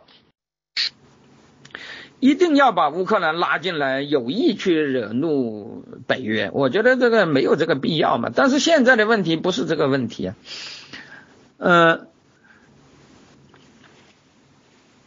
乌克兰的大饥荒到底在多大程度上是共产主义的？功劳啊，当然他这加了引号，多大程度上是呃俄罗斯压迫乌克兰啊？这个我呃我后面其实会提到，我就不回答了。为什么在列宁式联邦中，呃对加盟国不利的会被加盟国记到呃俄罗斯的头上，而对该民族有利的？该民族会认为是某个做出决策的，呃，个别领导人的意志不能代表苏共，呃，其实这是我的话，我说不能代表俄罗斯人，啊，为什么？呃，其实呃，我觉得很简单，就是因为，呃，这个这个民族关民族关系其实就是这样的，是吧？你对我好了，我认为是应该的；你对我不好，是吧？那么我就认为是那个那个。是吧？这个这个，我觉得这个本身就是，如果你真的是，呃，如果你真的是民主国家，当然就不会有这样的问题，因为你民主国家不管好与不好，都是整个民族的决策，不可能是一个人的，呃，不可能是一个人的单独决策的。但是你是你是专制的国家，那当然就会有两种设想了，是吧？俄国欺俄罗斯欺负我，是俄国皇帝欺负我呢，还是全体俄罗斯人欺负我，是吧？我觉得这个是可以有两种设想，而且这两种设想，设想人都是按照有利于自己的想法来来来决定的。但是如果是民主国家，那当然我就只能认为，是吧？呃，你对我不好，那是你民主表决的结果；你对我好，也是你民主表决的结果，那就不会有这两种不同的说法了。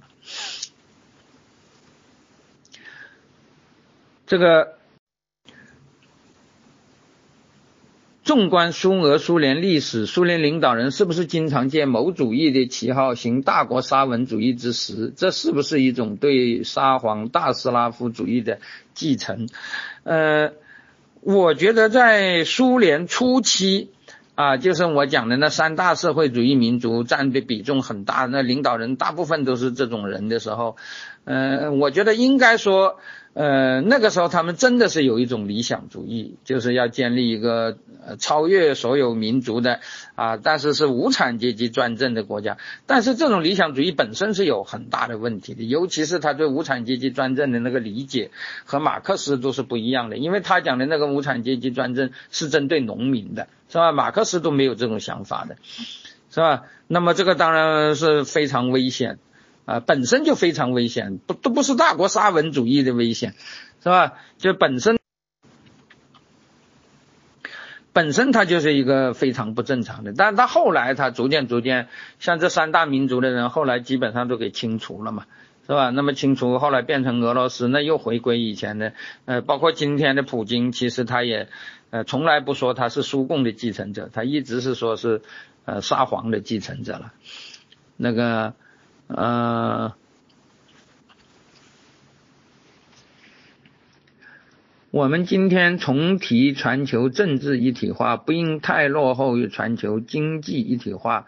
如何避免过去地某国际世界？呃，世界革命的窠臼，又避免像俄罗斯批判托派一样转为斯大林式的民主主义。我觉得什么政治一体化可能太遥远吧，从来也没有人提过。但是，呃，在国际政治标准中，呃，在那个国际交往中，呃，重，呃，应该还是一个逐渐，而且事实上也是这样的，是吧？比如说那个。呃，卢旺达大屠杀以后，在联合国就表决了那个 P to P 决议嘛，是吧？那么中国也是投了赞成票的，也就是说，如果发生大屠杀，国际上是应该干预的，是吧？呃，这个我觉得都是开始，我觉得这个是个是个方向。至于它是不是会导致政治一体化，我觉得这个可能太遥远。呃，最后一个问题就是说。呃，我讲到东欧华约集团崩溃以后，一些呃原来的执政党转型为社会民主党的情况，但是这些社会民主党呃和西欧的社会民主党还有很大的区别啊，往往有一种威权的味道，比如什么米罗舍维奇之类，呃这两种情况都有的，呃其实大部分的由共产党改建的社会。比如说波兰共和国社会民主党啊，现在它已经叫左翼党了，是吧？呃，还有那个，嗯，那个，比如说匈牙利社会党，是吧？呃，这些党其实已经变得和西方的社会党没什么区别。我觉得，呃，比如说像匈牙利，匈牙利现在也有，呃，民主倒退的危险，但是这个民主倒退不是来自左派的，是来自右派的。是吧？来自那个欧尔班所代表的那个所谓的亲啊亲民盟，是吧？呃，社会党，匈牙利社会党就是原来的执政党改建的，其实他现在是扮演的一个亲西欧、呃亲西方和呃亲民主的角色，是吧？呃，那和西方的社会党是没有什么区别的。呃，至于塞尔维亚的社会党，我呃呃那个米洛舍维奇的那个社会党，在米洛舍维奇那个时期是没有人把他当社会党的，是吧？但是当然了，后米洛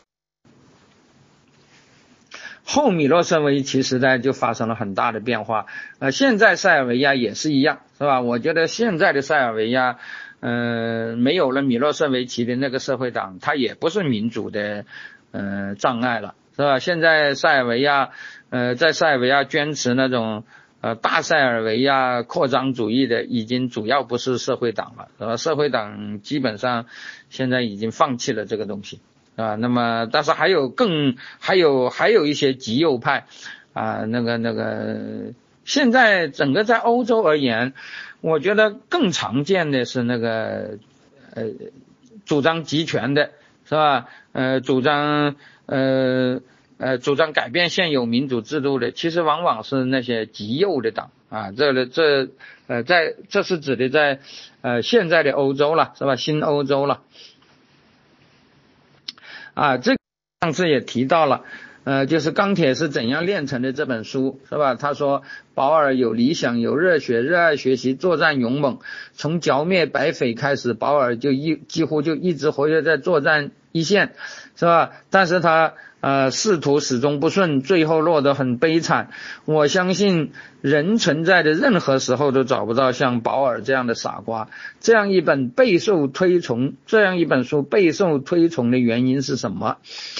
呃，我想知道秦老师怎样评价保尔和保尔少年时代的偶像加里波第呢？啊，其实啊，这里我要讲，呃，这个保尔。表现出来的理想主义，当时是呃的确影响很大的，包括对我们这一代的影响，是吧？呃，很多人并不像你想的那样，呃，认为保尔是傻瓜，还是当把他当做偶像的。不过我要跟你，在今天的俄罗斯，啊，不是在今天的俄罗斯和乌克兰，呃，巨变以后，大量关于奥斯特洛夫斯基，就是那个呃钢铁是怎样炼成的这个作者。是吧？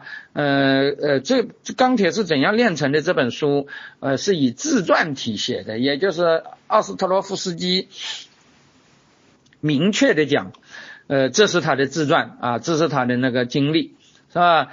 呃，人们也相信啊，他呃，这个就是他的经历，是吧？他呃，当年跟那个彼得刘拉呃呃打过仗啊，参加过苏波战争啊，是吧？参加过那个呃，当过契卡。啊，去去去，呃，那个还去呃砍过木头啊，去为基辅的燃料危机修过铁路什么等等等等，啊，经历了无数的磨难，但是现在人们根据史料已经啊已经知道完全不是这么回事儿。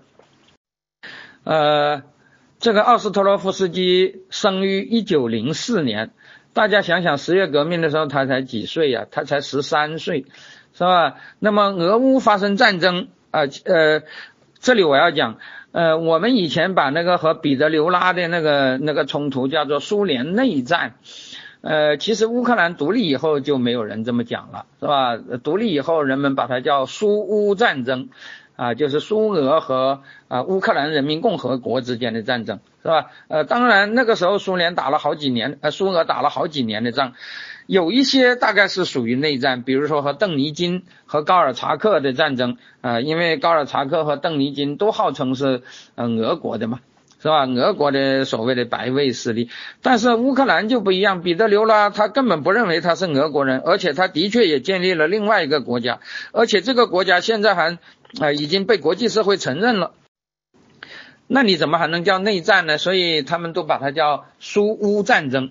是吧？就像现在在东顿巴斯产生的是俄乌战争是一样的，呃，不过呃，更重要的是，呃，根据现在人们对奥斯特洛夫斯基的那个呃理解。呃呃，那个那个材呃那个档案呐，和各种材料的分析，呃，整个这个故事都是瞎编出来的，是吧？因为奥斯特洛夫斯基，呃，他那个俄乌战争开始的时候，他只有十五岁；十月革命的时候，他只有十三岁，他根本不可能去做这些事情。而且人们现在发现了，他一九二四年，呃，在那个呃共青团的那个。呃，那个那个活动中写的一份自传啊，里头清清楚楚的讲了他的呃，在二四年以前的那个呃生活和工作，是吧？呃，他里头讲到他在呃一九二二年以前一直是在干活，没有参加政治。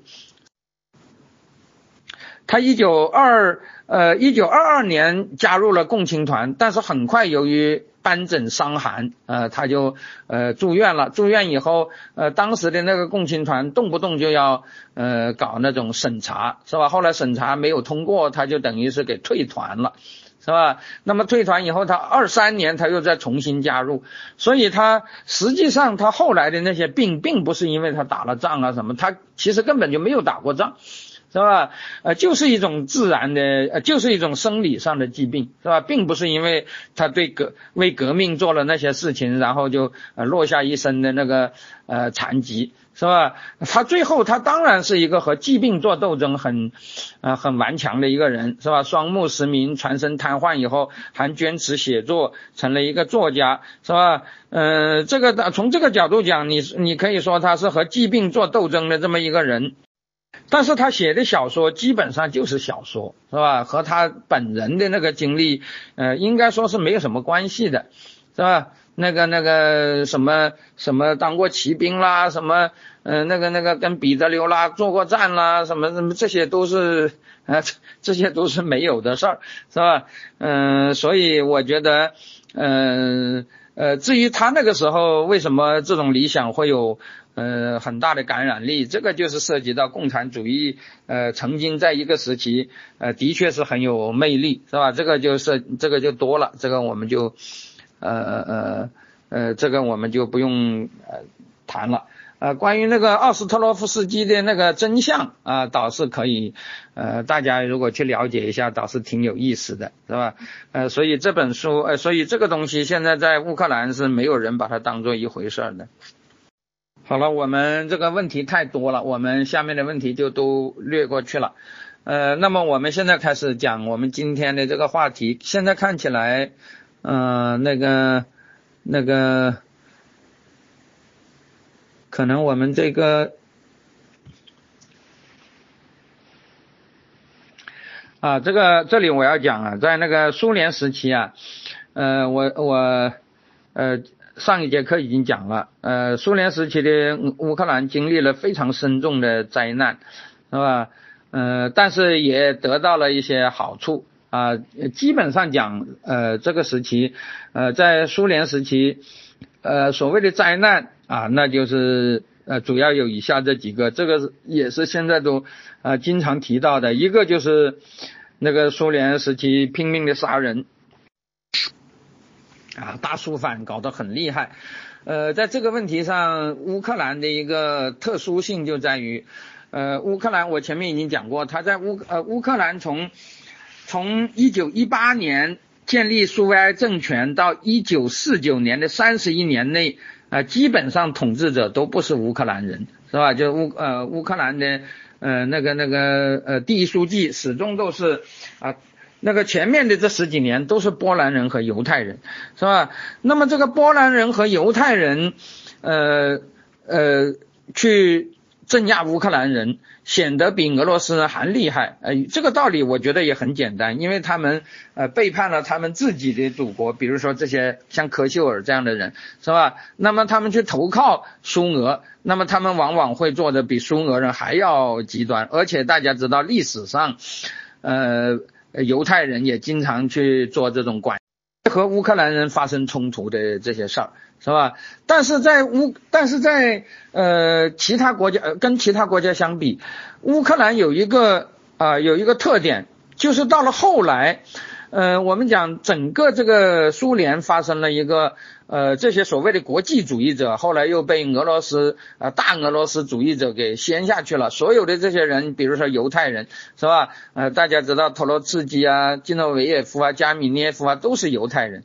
是吧？呃，早年的像那个杰尔任斯基啊、拉科夫斯基啊，包括我现在讲的那个科秀尔啊，他们是波兰人。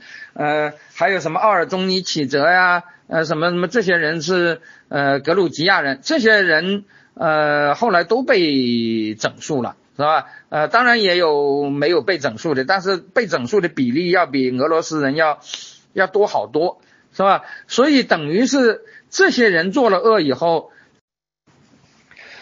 最后又轮到这些人本身啊，又被整，而且这些人被整的也是非常惨的。因为现在我们讲的，那个大肃反中啊，有一些最悲惨的事情，就是发生在啊，乌克兰的是吧？一个典型就是科秀尔了。我前面已经讲过，啊，科秀尔是第一个在乌克兰长期执政的，是吧？他从那个一九二八年一直执政到一九三八年，是吧？整整在乌克兰执政了十年。在内战时期，他短期呃几个月呃有过两任，但是都很短。但是二八年到三八年，那什么坏事都发生在这里头了，大饥荒啊啊，大肃反啊都发生，是吧？呃，这个时候柯秀尔做了无数的恶，是吧？嗯，以至于呃那个前几年啊，大概在十年以前，乌克兰的法院啊专门就这个大饥荒这个问题，呃做了一个审判，说柯秀尔是犯有罪责的。有所谓的种族灭绝罪，但是柯秀尔最后的下场是极其悲惨，是吧？一九三八年，呃，他他在赎反运动的末期啊，他在赎反运动的时候死整死了很多人，但是到一九三八年，他自己也被抓起来了，抓起来说他是反革命间谍，什么波兰？我们知道这个波兰人被整得很惨，是吧？呃，不仅为呃，苏联服务的那些波兰人后来基本上都给干掉了，就连波兰共产党，呃，逃到那个那个那个呃苏联去流亡的那个波兰共产党人，基本上也给杀光了。后来波兰共产党还被呃斯大林给解散了，是吧？说波兰共产党整个就是个间谍呃组成的。那么科秀尔当时也被抓起来，抓起来，科秀尔，因为科秀尔。他整人的时候都是要屈打成招，然后就说你有罪啊，然后就把你枪毙。他也知道，呃，这个罪是不能承认的，是吧？因为当时他不重证据，就重口供，是吧？有了口供，他就把你杀了，是吧？他自己也干这个，所以他就坚决不，呃，不承认，是吧？呃，严刑拷打他也不承认。结果后来那个克格勃啊，就把他的十六岁的女儿抓来，在他的面前就强奸了他的这个女儿，是吧？呃，就你你啊，说你你如果呃不承认是吧，我就把你女儿给折腾死是吧？就就那个柯秀尔看到他十六岁的女儿当着他的面被强奸，他就崩溃了，最后他就承认了是吧？那么承认以后，结果就非常悲惨，他自己被枪毙了，他同他一起参加革命的三个兄弟和他的妻子也被枪毙了，呃，他的那个十六岁的女儿被放。他的那个十六岁的女儿被放出来以后就卧轨自杀了，是吧？等于他们全家都，呃，都死了，是吧？当然你也可以说，那个、那个、那个、那个、那个，他呃弄死了那么多人，是吧？最后也是一个报应吧。不过这个事情真的是，呃，在整个苏联像那么悲惨的事儿，其实，呃，应该说也是不多见的。是吧？那么关于这个大饥荒，呃，是不是这个就是刚才也有人提出这个问题？这个是关于呃关于乌克兰大饥荒的一个呃一个大争论，是吧？就是乌克兰大饥荒死了很多人，非常悲惨，这是谁都承认的。而且苏联呃，而且那个俄罗斯总统梅德韦杰夫呃在呃在那个二零一三年曾经呃大饥荒八十周年。是吧？曾经访问乌克兰，跟亚努科维奇一起在那个大饥荒纪念像下面，呃，那个、那个、那个，呃，献花啊，做了呃严厉的谴责这个大饥荒这个罪行，是吧？呃，我们知道这呃呃呃那个麦德韦杰夫是俄罗斯的总统，而这个亚努科维奇是被颜色革命推翻了的亲俄的。乌克兰总统，但是他们对大饥荒对乌克兰带来的灾难都是没有什么质疑的，是吧？这个跟中国不一样，中国现在有人试图否认这个东西，但是在俄国，从普京到俄共到乌克兰人，没有人否定这个东西。他们真正的争议只是在这个问题是体制的罪恶。是吧？是斯大林主义对苏联人的迫害，还是俄罗斯人对乌克兰人的迫害？是吧？那么这个问题其实当然早就有的，是吧？其中有一个根据就是说，乌克兰死的人最多，死死的人比较多，是吧？如果按呃我们现在就是二零一三年当时那个呃乌克兰的那呃呃一批专家是吧，做了一个呃做了一个做了一个。对整个苏联的大饥荒的一个研究，是吧？按照这个研究说，这个乌克兰人在这场大饥荒中死了三百三百九十一万人，俄罗斯死了三百二十六万人，哈萨克斯坦死了一百二十五万人，整个苏联全境死了八百万人，是吧？呃，根据这个数字，乌克兰人死的比俄罗斯多，但是多的并不太多。不过，俄罗斯人的人口要比乌克兰高得多，所以如果就这个死亡的比率而言，啊，这个大饥荒，呃，人口损失最惨的其实是哈萨克斯坦，是吧？哈萨克斯坦在大饥荒中损失了百分之，是吧？也就是说，呃，死了五分之一还要多的人口啊。那哈萨，尤其是哈萨克人。是吧？呃，我前我在关于哈萨克的一次演讲中提到嘛，就是呃，哈萨克他呃那个战后一段时间，哈萨克人在整个国家中占的比重只有百分之三十几，是整个呃整个苏联十五个加盟共和国中最低的。很重要的原因就是哈萨克人在呃在战前的那几十年内，那死亡率非常之高。是吧？那么哈萨克人口损失了百分之二十二，啊，二十二点四二。乌克兰损失了百分之十二点九二，也就是说损失了呃将近百分之十三。俄罗斯损失了百分之三点一七，整个苏联平均损失了百分之五点四二，是吧？就是二十个人死了一个，而俄罗斯，而俄罗斯等于是。呃，那个那个，十个人就死了十呃呃呃呃，一百个人就死了十三个，是吧？呃，那么乌克兰当然是呃呃比俄罗斯死人要多，是吧？那么这些人就说，呃，这是人口灭绝，是实际上是那个有意对乌克兰人这样，是吧？而且呃，在我前面讲到的那个科西奥尔，就是他在那个大饥荒前夜呀，呃，他曾经。呃，传达了斯大林的一个指示，这个也是现在经常被提到的。呃，斯大林的这番话呀，呃，在档案中是查得到的，但是这番话的确是非常之，嗯，那个、那个、那个让人毛骨悚然，是吧？他这段话是这么说的：他说，农民们采取了新战术，他们拒绝收获粮食，想让麦子烂在地里，呃，让饥荒扼杀苏维埃政府。但敌人估计错了。我们将向他们展示什么是饥荒。你们的任务是制止富农破坏收获，把最后一粒粮食收进来，并立即交到交粮处。农民没有在干活，他们指望靠藏在地窖里的粮食，呃，藏在地窖里的旧粮为生。我们必须强迫他们打开那些地窖，是吧？讲的简单一点，就是呃，他认为农民在代工。啊，不愿意干活，呃，他们把粮食藏起来了，那么我们就要挖地三尺，把他们最后一粒粮食都要，嗯嗯呃抢走，是吧？这个话讲的非常之呃恶毒，而且有有其中有一句话叫“我们将向他们展示什么是饥荒”，是吧？那意思那个意思是说，农民想呃让我们挨饿啊，我们就要把就要让，是吧？呃，什么才是饥荒啊？就是那几几乎就是说，我们就有意的要把他们饿死，是吧？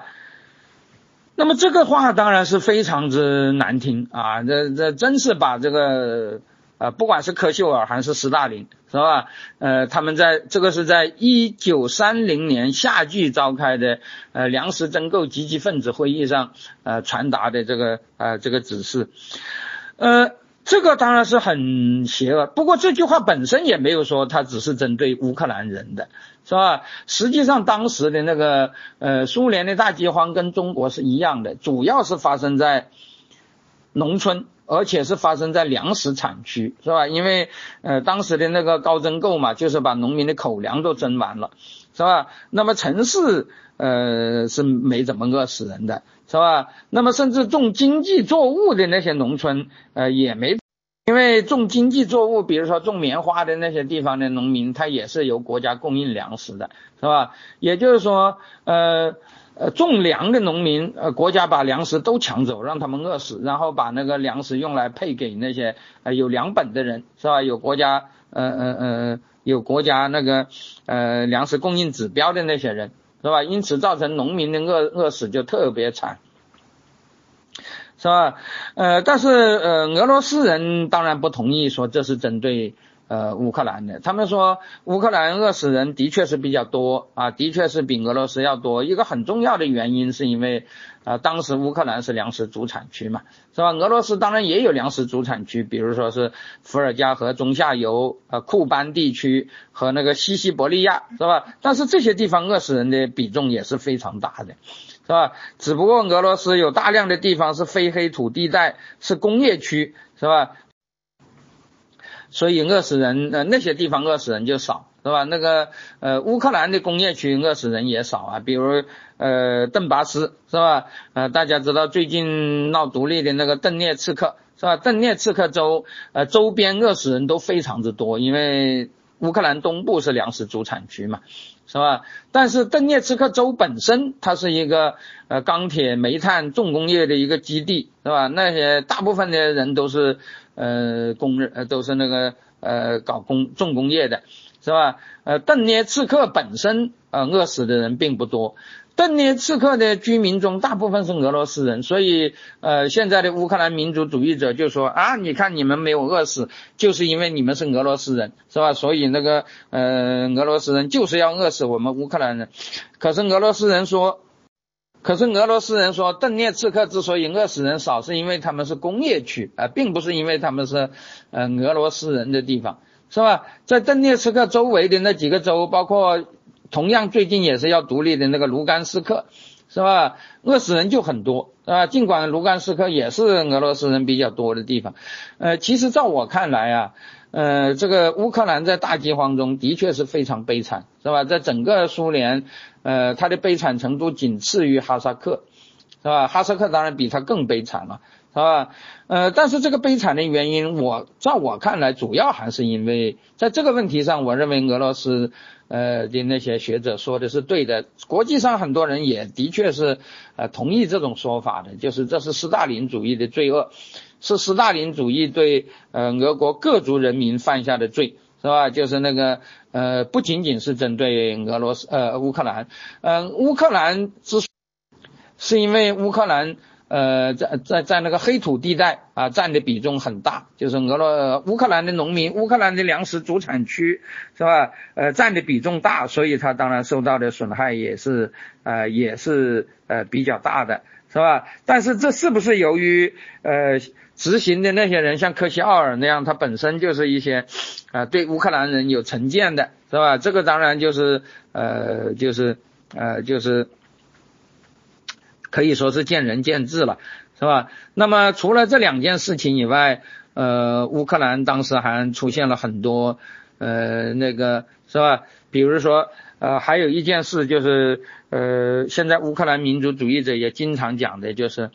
啊，二战末期在西乌克兰地区啊发生的那些灾难，是吧？因为我们知道，嗯，那个乌克兰呢，它在苏乌战争以后，呃，大概有四分之一，啊，呃，呃，呃，归了波兰的那些地方，呃，大饥荒的时候就没有受影响，是吧？这些地方基本上嗯不存在的饿死人的问题，但是在二战初期，是吧？大家知道就有所谓的，呃，那个。就有所谓的苏联和德国瓜分波兰的第四次瓜分波兰，那么西乌克兰和西白俄罗斯原来是属于波兰的，结果就被苏联占领了。而这些地方乌克兰人的反应反抗是特别强烈的，这些地方是乌克兰历史上不管反波兰还是反俄罗斯都是最呃最激进最顽强的地方，是吧？那么那个时候呃西乌克兰的那个。呃，乌克兰民族主义的抵抗运动就特别发达，被镇压的也特别惨，是吧？这个西乌克兰人的反应，呃，激烈到什么程度呢？我们可以讲一件事，就是苏联在整个呃第二次世界大战，就是所谓的卫国战争中，呃死死掉的最高级别的军官是三个大将。是吧？呃，其中一个巴甫洛夫大将是被斯大林枪毙的，因为战争初期打打了败仗，是吧？打了败仗，呃，斯大林就让他背锅，把他给枪毙了。还有一位是呃，不知道是在哪个战场上，也是呃呃呃，是是是呃呃呃，好像是病死的。第三个就是西南方面军的司令员瓦杜金大将，这个瓦杜金大将是唯一在作战中死的大将。他是怎么死的呢？不是被德国人打死的，就是被西乌克兰的啊游击队打死的。所以西乌克兰人真的是很厉害，他打死了呃二战中呃苏联红军死的最高陆军大将，他同时还打死了。呃，当时共产党波兰，呃，共产党，呃，那个苏联占领了波兰以后，一九四四年波兰呃产生了共产党的政府，是吧？波兰共产党政府也面临着西乌克兰呃那些乌克兰民族主义者的那个那个反抗，是吧？呃，波兰共产党政府的第一任国防部长是西维尔切夫斯基大将，也是一个大将，也是被啊乌克兰人呃打死的。是吧？呃，这个今天波兰的首都啊，有一条大街，是吧？呃，在社会主义时代一直叫元帅大街，是吧？那个那个后来就改成团结工会大街。这个所谓的元帅大街，传称就是西维尔切夫斯基元帅大街，是吧？西维尔切夫斯基他死的时候是大将，死了以后被追认为呃追封为呃追呃升为元帅，是吧？西乌克兰人真的是很厉害，是吧？嗯，这个乌克兰的大将和俄罗斯的大将都被他，嗯呃 呃击毙了。那么你可以想象，呃，反过来讲，呃，当时的苏联，当时的乌克兰，当然主要是苏联了，是吧？呃，对乌克兰，对西乌克兰的镇压是，是那个烈度有多高，是吧？那个的确是可以说是杀人如麻，是吧？那么。呃，以后呃，苏联政府又不断的在嗯讲那个乌克兰的呃民族主义的事儿，是吧？乌克兰民族主义从来是个很敏感的问题。我前面提到，在一九四九年以前是从来没有乌克兰人，哦，不是从来没有，就是只有曼努伊尔斯基一个人，是吧？执政了大概一年。呃，除了曼努伊尔斯基以外，是吧？他的那个十三个人，十六任总书记都是啊其他民族的。呃，但是，一九四九年以后，呃，就是乌克兰人执政了，是吧？那么，一九四九年以后，梅利尼科夫、基里钦科，呃，两任呃乌克兰的乌克兰人当的第一书记都没有多大问题。但是到了第三任，就是谢列斯特，是吧？七十年代，呃，勃列日涅夫时代的，啊，又出现问题了。谢列斯特是一个乌克兰人，而且他是呃，按照苏联的意识形态，他对乌乌克兰人的评价是很高的，是吧？他写了一本书，叫做《我们的苏维埃乌克兰》，里头就提到乌克兰人在历史上对苏联的贡献，包括呃抵抗法国人、抵抗瑞典人、抵抗波兰人、抵抗德国人，乃至搞建设、搞什么。其实这些抵抗都是苏联教科书呃称赞的事儿，是吧？也就是说，他完全是按照教科书的那个标准来歌颂乌克兰人的。只不过他对乌克兰人的评价很高，是吧？认为乌克兰人做这些事贡献很大，什么什么。结果就因为这一本书，他就被撤了职，而且就开始进行呃批判他的那个所谓的民族主义情绪，是吧？这个事情实在是很没有道理的，是吧？呃，结果使得这个以谢列斯特为代表的一大批乌克兰的。呃，那些共产党的高级官员对此都耿耿于怀，是吧？那个乌克兰独立的时候，谢列斯特当时还没死，是吧？谢列斯特呃，当时还写了一本书啊，去呃呃呃表对这个事情表示抗议，呃，也是说那个呃不把乌克兰当人啊，就是等就是等于是找着茬来整他们，是吧？那么还有一件事就是乌克兰人经常提到的，就是切尔诺贝利核灾难，那个。戈尔巴乔夫曾经讲过啊，说这个呃导致苏联的解体的原因，第一是切尔诺贝利核灾难，第二才是呃他搞的那场改革，是吧？那个那个呃有些不太呃就是好像是那个那个处理民族关系处理的不太呃有些缺陷，是吧？呃这个切尔诺贝利核灾难的确是你你很难想象在乌克兰人心目中是什么，呃因为。呃，第一是这个切尔诺核核灾难，那的确是很厉害，是吧？比我们现在讲什么日本的福岛啊，不知道厉害多少。因为那个电站爆炸，当时就死了五十七个人，是吧？呃，就是当场死的。后来整个这个过程，呃，因为放射性污染导致白血病，导致癌症，是吧？最少的一种说法，后来有四千个人因为这些东西死了。那么最多的有说死了二十万的，是吧？那么当然这是很惨重，而且更重。而且更重要的是，切尔诺贝利这个地方，在什么地方建不好？它就在基辅附近，是吧？据说这个核电站当时要建在基辅呃西郊二十五公里的地方，是吧？后来说乌克兰科学院呃说反对，结果后来就建在了离基辅不到一百公里的地方，是吧？那么出现这个事儿，那基辅的人一个个都恨得要死要死的，是吧？那么这场核爆炸。呃，释放了相当于广岛呃那个投下的原子弹四百倍的那个核辐射当量，是吧？对整个欧洲啊，当然那那对乌克兰、白俄罗斯的影响就更大了，是吧？那是当时大家都咬牙切齿，认为是这个这个这个苏联把一个东西搞到我们这里，然后发生那么大的灾难，是吧？他们都是啊。这个事情马上就使得很多人要求独立，要求离开啊苏联，是吧？嗯，但是我们实事求是的讲，在这个时期，呃，乌克兰人在苏联时期啊，呃，也有几个呃占便宜的地方。第一就是，在整个乌克兰的历史上啊，包括当年的哥萨克，是吧？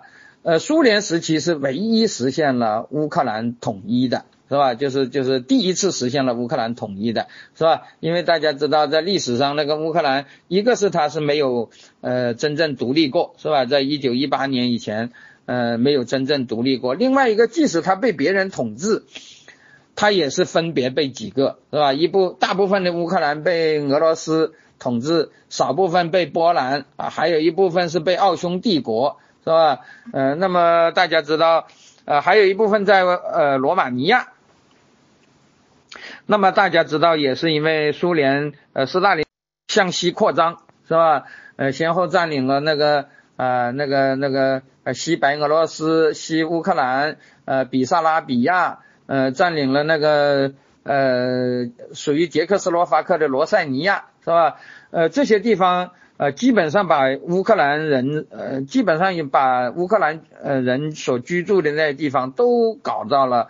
啊，乌克兰这个国家手里，所以现在的乌克兰是包括了所有的乌克兰呃为主的那些地方的，是吧？那么呃，其中有些地方是无论沙皇俄国还是此前的苏联都从来没有占领过的，是吧？就是乌克兰居住的，但是历史上呃从来是归呃，比如说那个罗塞尼亚，是吧？它是归奥匈帝国的，啊，就是历史上一直就没有跟其他地方的乌克兰。合起来过，那么在苏联时期实现了乌克兰的统一，是吧？这是第一。第二，当然就是我们讲的工业化，呃，不仅完成了工业化，而且它的工业化水平是超过俄罗斯的，是吧？它的那个，呃，那个尤其是乌乌克兰东部地区啊，是当时呃工业化，呃，当然了，在呃这工业化也不能说就是苏联的功劳，是吧？沙俄时代，呃，邓巴斯就已经是最重要的工业区了。对吧？但是在苏联时期，不管怎么说吧，工业化成就还是很大的。呃，第三就是乌克兰虽然认为他被俄罗斯人欺负，但是在整个苏联的范围内，乌克兰算是斯拉夫大家庭的老二，对其他民族而言，它还是有优势的。这是所有多民族国家的一个特点，是吧？大家知道，所有的多民族国家那个统治民族。他往往都要找一个啊，他往往都要找一个助手，是吧？这个助手往往是呃被他统治比较早的人，是吧？比如说呃中国历史上的那个呃金，是吧？就是女真人啊，他统治汉人啊，他就相对而言就比较抬举那个契丹人，是吧？那么到了后来的蒙古人啊统治中国，相对而言又比较呃抬举那个女真人。是吧？大家知道那个女真人当时被叫做汉人，而那个南宋的人被叫做南人啊，南人就南方的人了，是吧？南方的人那个地位是低于呃汉人的，是吧？那么大家知道日本在满洲国也是一样啊，那个当时那个东北，是吧？当北日本人是第一名呃是第一等的，第二等的是高丽人，是朝鲜人，是吧？那么那个清朝也是一样，清朝呃当时抬举蒙古人嘛，是吧？大家知道什么真格林沁啊，什么什么之类的，是吧？呃，所以在呃苏联时期啊，呃和其他民族相比，它是仅次于呃俄罗斯的，是吧？也算是地位比较高的啊。第三呃呃第四就是啊我们知道就是克里米亚了，是吧？那么克里米亚呃是我前面讲过，是赫鲁晓夫在一九六四年割割给。啊，乌克兰的是吧？呃，但是这的确就是有我刚才讲的这个问题。呃，现在的乌克兰人对这些啊好处是吧？他们是不会感谢俄罗斯人的。他们认为啊这些东西要么就是理所当然的啊，呃，要么那就是赫鲁晓夫是吧？赫鲁晓夫本人把呃那个呃克里米亚。呃呃呃，割给我们是吧？这个没什么可说的，但是他并没有经过俄罗斯人的投票，是吧？这并不代表俄罗斯人的善意，是吧？这就是赫鲁晓夫的呃个体行为，是吧？呃，但是既然割给了他们，他们当然就认为那就是国际法，呃，那就是国际法承认的那个呃那个。啊，那个、那个、那个、那个呃，领土了，是吧？呃，其实你要说，呃，乌克兰人他当然也知道，呃，这个呃呃，这个克里米亚是呃一九六四年才割让的，呃，乌克现在的克里米亚，呃，乌克兰人很少，俄罗斯人很多，是吧？而且一直有